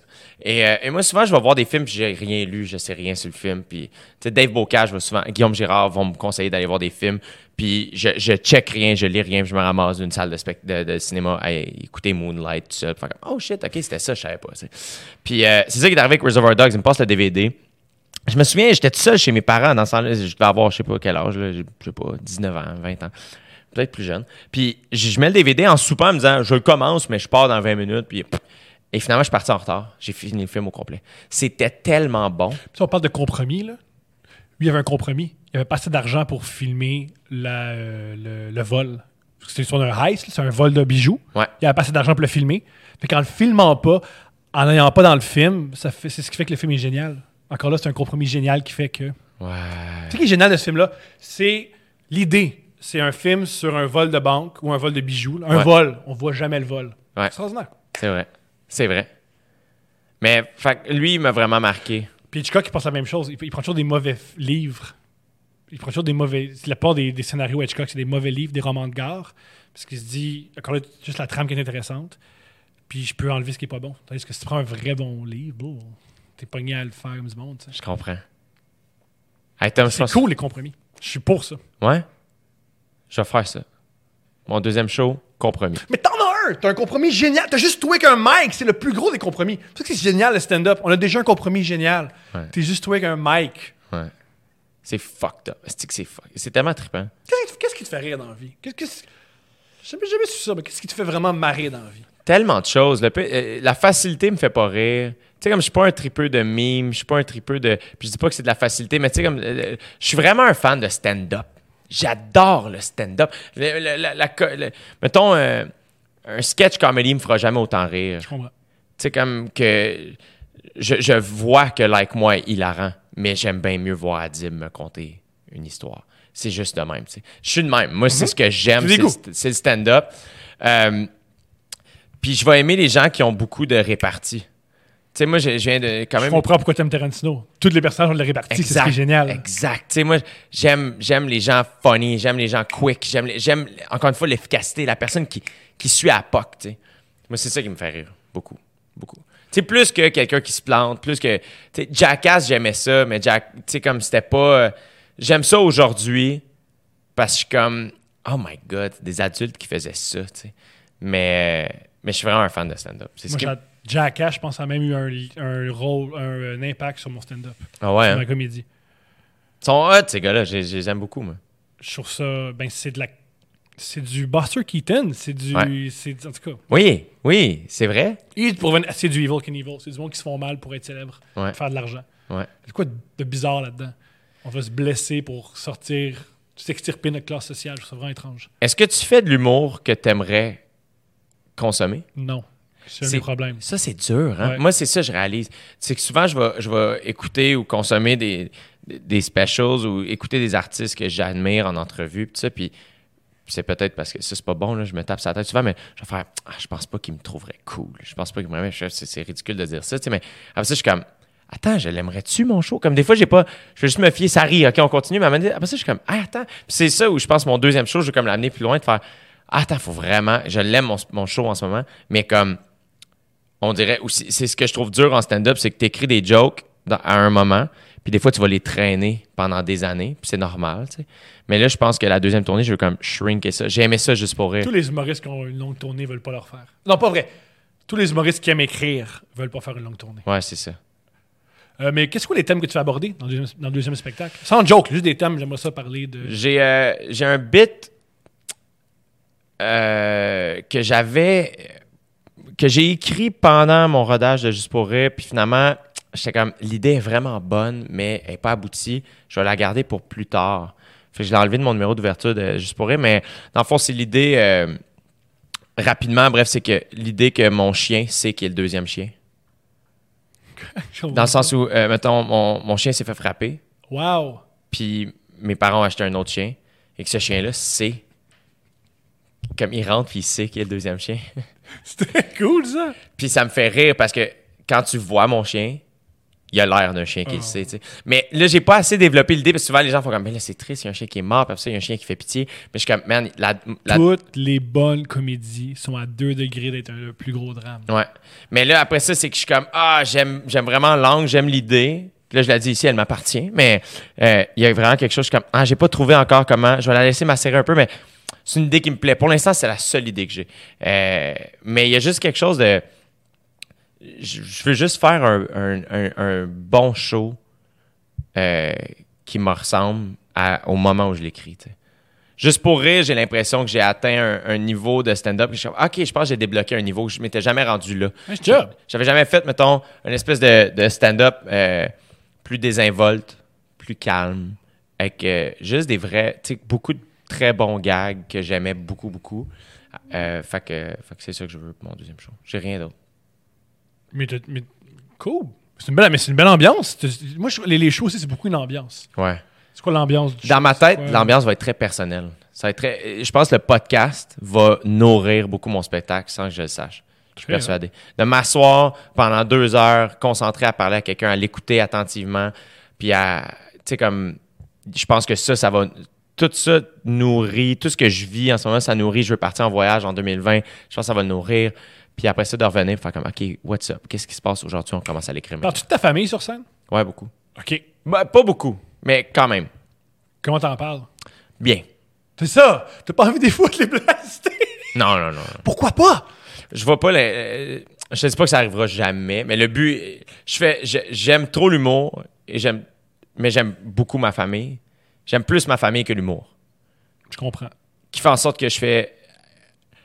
Je pense que la différence fondamentale, fondamentale entre toi et moi, c'est notre, euh, notre what's- attachement à notre, à notre famille. C'est ça. What's the point? Pourquoi je ferais une joke qui ferait en sorte que, après ça, quand j'arrive dimanche pour souper chez mes parents, ma mère est à l'envers? C'est ça. Moi, ces moments-là, je trippe. C'est une, des, c'est une des les, les plus grandes chicanes. Bon, c'est pas des chicanes. Le plus grand problème avec ma blonde, c'est que je clique pas avec sa mère. Je suis tout le temps. Moi, mon but, c'est faire flipper sa mère. J'aime tellement ça qu'il tapait ses nerfs. Puis elle, elle, comprend pas. Pourquoi? Ma blonde, elle fait pourquoi ton style d'objectif? C'est, puis je fais, mais c'est trop le fun de vivre ça. C'est trop le fun de voir. La mère fait bon. Moi, ça me tue par en dedans. OK. Pour vrai? Ah, moi, je peux pas. euh, Comme, j'aime. J'aimerais ça, mettons, venir chez ta belle-mère avec toi, puis ça, ça me divertirait. Je suis très dur à mettre mal à l'aise. Mais moi, rendre les autres mal à l'aise, ça, ça me procure aucun plaisir. Tu as-tu de la peine aux autres? Ça m'arrive, malheureusement. OK. Comment? Comment tu. J'ai des soins, euh, je suis pas assez. Oh là, la déception. Ça revient souvent, c'est ça. fou, mon gars, c'est fou. Ouais, ouais, ouais, ouais, ouais. Mais je suis très exigeant envers moi-même, je pense. Dans, tu sais, mettons, dans mon. Là, mon métier a pris tellement de place parce que j'aime ça en tabarnane. Puis aussi, t'es bon, là. Puis t'es- tu as de la demande, là. Ça va. On s'améliore. Oh, il y a beaucoup de demandes. Je veux dire, tu, tu fais beaucoup. Tu Ouais, ouais. es occupé, là. Mais là, je suis comme, ah, Tu Chris, rendu à l'étape que tu cherches pas des contrats, t'en refuses. Ouais, exact. Mais faut que je passe plus de temps avec mon monde, pareil. Moi, j'ai cette chance. Tu sais, mettons, la malchance que toi, t'as eue de perdre ta mère, Mhm. mettons. Moi, j'ai la chance de l'avoir, la mienne. Mhm. Et mon père. Et ils s'intéressent à moi, je m'intéresse à eux. Comme tout ça, c'est une grosse luck. C'est une chance. On a un nid, nous autres. Tu ma- mes sœurs sont là, puis on est. C'est fou, la chaleur. quand je vais chez toi, la chaleur et l'amour a. euh, Qui fait en sorte que je fais. ah, moi, j'ai une chance, j'ai cette chance-là. Puis, ben, je- Moi, j'ai longtemps pensé, je comprends pas pourquoi Jay monte sur scène. Parce qu'il a cet amour-là. Je comprends pas qu'est-ce qu'il va chercher. Le pire, c'est que très souvent, j'entends des humoristes dire Ah, pour être humoriste, il faut que tu aies tu sais, tough childhood ou qu'il y ait quelque chose, qu'il y a un manque à quelque part. Puis on dirait que je sais pas c'est venu d'où, mais. Le je- talent, t'as peut-être aussi une, question que t'es monté sur scène, ça s'est bien passé.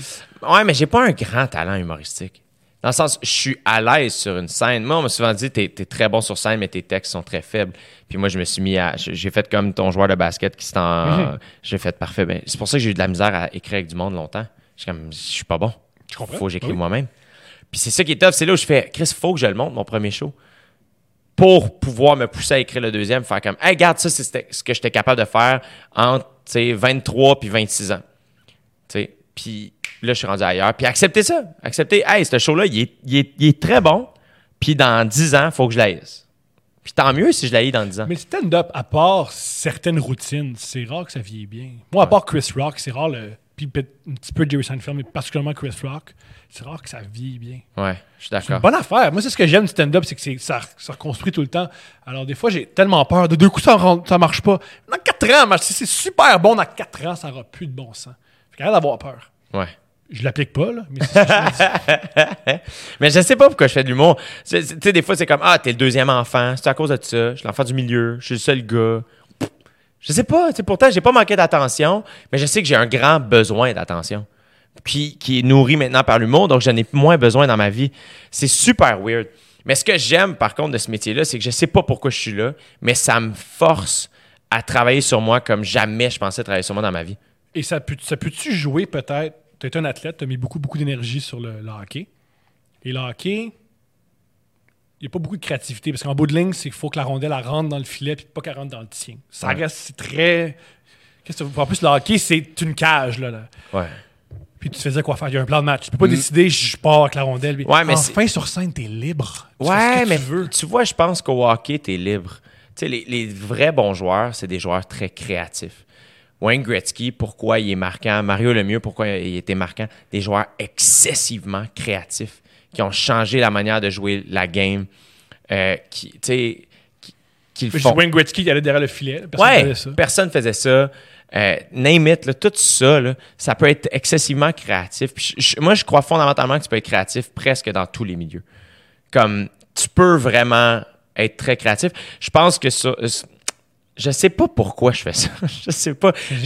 J'aime faire rire. J'ai toujours aimé ça. J'ai. Mais t'es drôle dans la vie. Tu veux toujours faire rire les gens, peu importe leur âge. Tu- Quand tu rentres en contact avec les gens, tu veux leur faire rire. Ouais. T'as ça en toi, là. Ouais. Je sais pas pourquoi. Je sais pas pourquoi, c'est génial. Mais il y a quelque chose peut-être relié au, au- justement au, au besoin d'attention, au besoin d'approbation des autres à très grande échelle, qui fait qu'on dirait que je me suis ramassé là-dedans et que tout ça, ça m'a. Le fait de faire de l'humour m'a rendu conscient de Oh mon Dieu, tu as besoin de plaire à tout le monde. Puis ça, c'est pas viable. Tu dois changer ça. Mais la raison pour laquelle je fais ce métier-là, c'est à cause de ça. Tu Comment comprends? tu prends la critique? Très mal. OK. La critique de, de, de mes pères, toi, tu viendrais me voir faire comme. Tu sais, comme. Ça, je le respecte, puis je l'écoute. Je pense que je suis quelqu'un qui est capable. Avec tu sais, moi, Dave Bocage, Adib, toi, Kat Levac, name it. Les gens qui font, qui pratiquent ce métier-là, euh, je- j'ai comme un grand. Mon but, c'est d'être le meilleur possible. Donc, mais aussi le plus sincère possible. C'est ça l'affaire, c'est que je suis comme. Je veux pas avoir 22 writers sur mon show parce que le but, c'est pas nécessairement d'avoir le show qui a le plus de blagues. C'est d'avoir un show très drôle, mais très moi. Tes affaires. Exact. Puis, euh, Dans le killing, tu vas faire les blagues des autres. exact. Avec plaisir. Puis tu vas te faire le, le personnage, puis si on te dit t'as fait plus vite ou plus lentement, je te Yeah. le fais avec. Ouais, Par contre, sur scène, tes affaires. exact. Et Les meilleurs, les meilleurs humoristes comédiens que je connais, c'est ceux qui écrivent leurs propres affaires. Quand tu leur dis, là, ils savent c'est quoi. Ah, t'as écrit de quoi? Mais te le rendre. Ouais. Ça, je, je trouve ça beau. Puis c'est là où, à un moment donné, euh, je pense que sur scène, je suis juste. Je sais pas. C'est, c'est- j'ai, j'ai une grande liberté. j'ai- ça me fascine. Totale liberté. C'est fascinant. C'est vraiment fascinant. Puis c'est pour ça que je suis comme. Je pense que je veux prendre des vacances pour vivre des affaires. Parce que notre job, c'est. Tu sais, ce que je trouve Mais cool. toi, c'est particulier. Parce que je te pointe comme je te. je- Pardonne-moi, là, c'est un peu je suis bête des fois. Je suis weird. Là. Euh, tu peux pas être toi-même à Montréal. Tu peux pas juste t'asseoir puis observer le monde comme un weirdo. On va Non, je peux. pour- Ah ouais? OK. Ouais, ouais, ouais. Tu peux? Ben oui, il y a plein de gens qui ne voient pas quand on les regarde. Ou tu vas à l'ouest de Saint-Laurent puis personne te reconnaît. Ah, Parce que les anglophones, ils savent pas. Mais il y a plein de monde qui savent pas je suis qui? Puis après ça, je dire, tu la- t'assois d'un café, puis si t'es là euh, d'un café où tu manges, puis il se passe de quoi, les gens vont pas s'empêcher de vivre parce que je suis là, tu sais. Fait que ça va faire en sorte que ça, il va se passer une situation, puis je vais quand même être témoin de cette situation-là, tu sais. Je comprends. Mais tu prends pas le métro. Est-ce que tu penses Pourrais. beaucoup- Est-ce que tu Ouais, penses je le prends, je le prends, le métro. Est-ce que tu penses beaucoup dans, ton- dans ta, dans ta voiture? Les gens Ouais. qui, con- qui aiment conduire, c'est dans leur. On m'a dit que c'est dans leur char qu'ils réfléchissaient. Énormément. OK, qu'est-ce qui se passe? C'est c'est fascinant comment je me souviens pas comment les numéros viennent à moi. J'oublie ça énormément. Fait que, je- tu vois, c'est pour ça que j'ai commencé à faire des shows de crowd work, des shows 100% improvisés, parce que j'ai réalisé que quand je suis revenu de Bali, après OD, c'est la première fois de ma vie que arrêté de faire du stand-up pendant un moment. Moi, j'animais au jockey avant, j'écrivais des jokes à chaque semaine, à chaque jour. Fallait que j'aie du stock, tu sais. Puis là, on dirait que j'ai arrêté, mettons, en mai. Mettons, euh, non, moins que ça. J'ai arrêté en septembre, puis euh, je reviens novembre, puis là, je fais comme, shit, attends, comment qu'on écrit des jokes? Là, je, veux roder du nouveau stock, puis c'est pas intéressant, c'est pas le fun, je me plante, les gens me reconnaissent, je suis mal à l'aise, j'ai de la peine, super honteux. Voyons, qu'est-ce qui se passe, tu sais? Un j'ai réalisé, j'ai fait, ah, moi, je suis très poche pour écrire à l'ordinateur. Moi, j'anime, j'a- j'anime, j'anime sur scène. C'est sur scène que tout se passe. Ben les Américains euh, font ça. Ouais. Fait que là, j'ai Maintenant, ben les Québécois on font la même chose. Ouais, exact. Simon Gouache, il va jamais écrire de quoi. euh, Exact. Puis moi, donné, ça a fait comme. À chaque fois que Guillaume Girard venait voir mon show, il disait Man, quand tu fais du crowd work, c'est magique.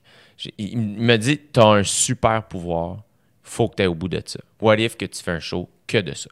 Et j'avais vu Todd Berry, un Américain, faire ça. J'ai fait Ok, go. Oui, Louis C.K. avait. euh, Ouais, il avait produit le crowd work tour. Le plus triste que Louis C.K. ait disparu, c'est pas en tant qu'humoriste, c'était un extraordinaire producteur. Ouais. Les trucs qu'il produisait étaient vraiment, vraiment bons. Un truc que malheureusement jamais vu le jour. Il voulait faire un cartoon de, avec une police. Il y avait même un personnage trans qui jouait un. C'était, il paraît que c'était super. Les, les projets qu'il chapeautait étaient très, très, très bons. Ou le truc, euh, je pense, Biscuit ou Basket avec Zach Galifianakis. C'était vraiment original. Ouais. Il était rendu à une époque où il était rendu à une place où il, avait, il était assez connu pour avoir les feux verts de projets très artistiques. Ouais. Et malheureusement, c'est Ouais. ça qui me fait de la peine qu'il ait disparu. Ouais. T'as-tu écouté son set qui est sorti sur YouTube? J'ai adoré ça. Ouais. À part le bout où il parle des, de- des, des, des- des petits gars qui sont fait tirer euh, dans l'école, je trouve qu'il y a des idées vraiment, vraiment, vraiment géniales. Hmm. Je trouve que c'est un excellent numéro d'humour et je trouve ça super particulier. Netflix met tellement d'argent pour les specials, pareil pour Comedy Central, pareil pour HBO. Par contre, le, comé- le, le truc de comédie qui, fait- qui a fait le plus de buzz, c'est un truc mal enregistré, avec un cellulaire, avec un gars qui rit tout le long. Ouais. C'est un truc cool pendant une semaine, ça buzzait, un truc qui. On dirait que je sais pas, je suis rendu où par rapport à ma réflexion, par rapport à. Je dois-tu. Moi, c'est- ce qui m'a frappé quand j'ai écouté ça, c'est que je suis comme. Il est tellement bon pour parler à des inconnus. Il est bon pour entrer en communication avec des gens qu'il ne connaît pas. Juste sa manière de commencer ses spectacles. Et tout le temps, je je trouve juste sa manière de, de parler. Je suis comme, ben oui, esti, je vais t'écouter toute ma vie. T'as raison. Il est calme. Il est surtout brillant. Ça vaut, ça vaut la peine de l'écouter parce que ce qu'il dit, c'est brillant. Moi, il y a une époque, peut-être deux, trois ans de ma vie, à chaque fois qu'il faisait une entrevue, j'allais sauter dessus. Je voulais voir. Ouais. Je voulais voir cette entrevue. Sa perspective sur l'existence était extraordinaire. Ouais, il était toujours comme trois, trois ans en avant de tout le monde, j'ai l'impression. C'était brillant. Son émission de télévision, Louis, c'était si bien réalisé. Ouais. C'était- c'était- c'était- le look était si unique. C'est tellement. euh, Je sais pas quoi penser de lui. Qu'est-ce que, mais qu'est-ce que tu penses en ce moment? Je veux dire, euh, le truc, euh, il s'est fait. Mais encore là, on sait pas ce qu'il a fait. Non, Pas clair. c'est clair. Ouais. Et moi, j'ai toujours pensé ça. Les Américains ils croient à la peine de mort. C'est dans leur, c'est dans certains États, tu peux tuer des gens. Ils, ils croient. Je pense que c'est ce qui est triste. C'est ce qui est- Il y a une peine de mort arti- artistique. La plupart des autres pays, nous, on croit pas à ça. On croit beaucoup à la rédemption. C'est weird qu'il y ait une peine de mort artistique. C'est vraiment bizarre qu'il y ait des artistes qu'on décide, ah, t'as été, on considère que t'as été immoral ou non, criminel, puis c'est fini. C'est bizarre. Vraiment, vraiment, vraiment bizarre. Mais quand c'est criminel, je comprends. Il y a bien des rappers qui ont fait de la prison, puis après, on a lancé des albums. Ouais. Même les artistes qui ont fait des crimes, qui sont revenus. il y a une- Puis moi, dans la vie, je crois beaucoup, beaucoup, beaucoup, beaucoup, beaucoup, beaucoup à la rédemption. Ouais. La rédemption n'existe plus, euh, Pardonner, c'est très, très fort. C'est Ouais. très puissant, pardonner. aussi euh, retravailler sur soi. Ouais. Et si tu- ça sert à quoi de changer si, si on. Ça, ça sert à quoi de changer, de travailler sur soi si tu sais que si on, te pr- si on te pogne, c'est fini. Mais moi, si je sais ça, je vais pas travailler sur moi, je vais travailler à pas me faire pogner. Hmm. Par contre, je suis prêt à retravailler sur moi si. Tu sais, tantôt, j'ai dit qu'à une époque, je disais, je disais le mot en haine à des, dans vie. Si je savais, si j'étais aux États-Unis puis je savais que c'était la peine de mort, je le dirais jamais. Ouais. Puis j'aurais jamais travaillé sur moi. Je le dis plus jamais, ce mot-là. C'est stupide, là. Je- je- mais il faut tra- j'ai travaillé, j'ai réalisé que c'était con, j'en ai parlé. On m'a expliqué que c'était niaiseux, j'ai réfléchi. J'ai fait, ah, OK. T'as Il appris. faut évoluer. Ouais, exact. C'est- Puis je crois que si tu mets une peine de mort, tu vas pas évoluer.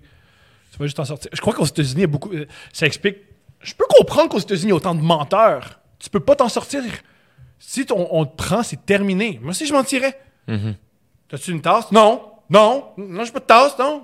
Je comprends. Je comprends. Est-ce que ça te tenterait un jour de revenir à mon podcast, voir si on a évolué? Quand tu veux. J'ai adoré ça. C'est euh, l'un des podcasts les plus. euh, le- je suis plus heureux de faire ça. Je suis vra- J'ai vraiment été heureux de faire ça. T'es tellement gentil. Où est-ce qu'on te suit? On me suit sur Instagram, sur Facebook. On vient à ma soirée d'humour à tous les mercredis. On vient, on fait, Ouais. ça vous Donc, tente? Thomas Levac, Instagram, Facebook. Ta soirée du monde s'appelle? La soirée d'humour à Thomas Levac à l'hémisphère gauche. J'adore ça. La soirée d'humour à Thomas Levac. J'adore ça. Mon podcast, des fois, il est le fun. Mon podcast avec Jean-Thomas Jobin, on parle d'amour pendant une demi-heure. Let's go. Donc, on te suit. Ton podcast, Thomas Levac, Instagram, Facebook, ta soirée du monde les mercredis soirs à l'hémisphère gauche. Et gosser le monde pour que je joue. Si vous, une si allez à une soirée d'humour, dites You Thomas. Dites ça à l'animateur. You Thomas. You Thomas. Pourquoi Thomas n'est pas là? You Thomas. Vous voulez me faire plaisir? Allez dire au monde You Thomas. On part un, on part un trend. You Thomas. You, Thomas. You Thomas. Qu'est-ce qu'on te souhaite? Euh, des orgasmes. Souhaitez-moi des orgasmes. Plein d'orgasmes, mon gars. Merci. Plaisir. Quel plaisir de t'avoir reçu. T'es vraiment hot. Merci, Tom. merci. Salut.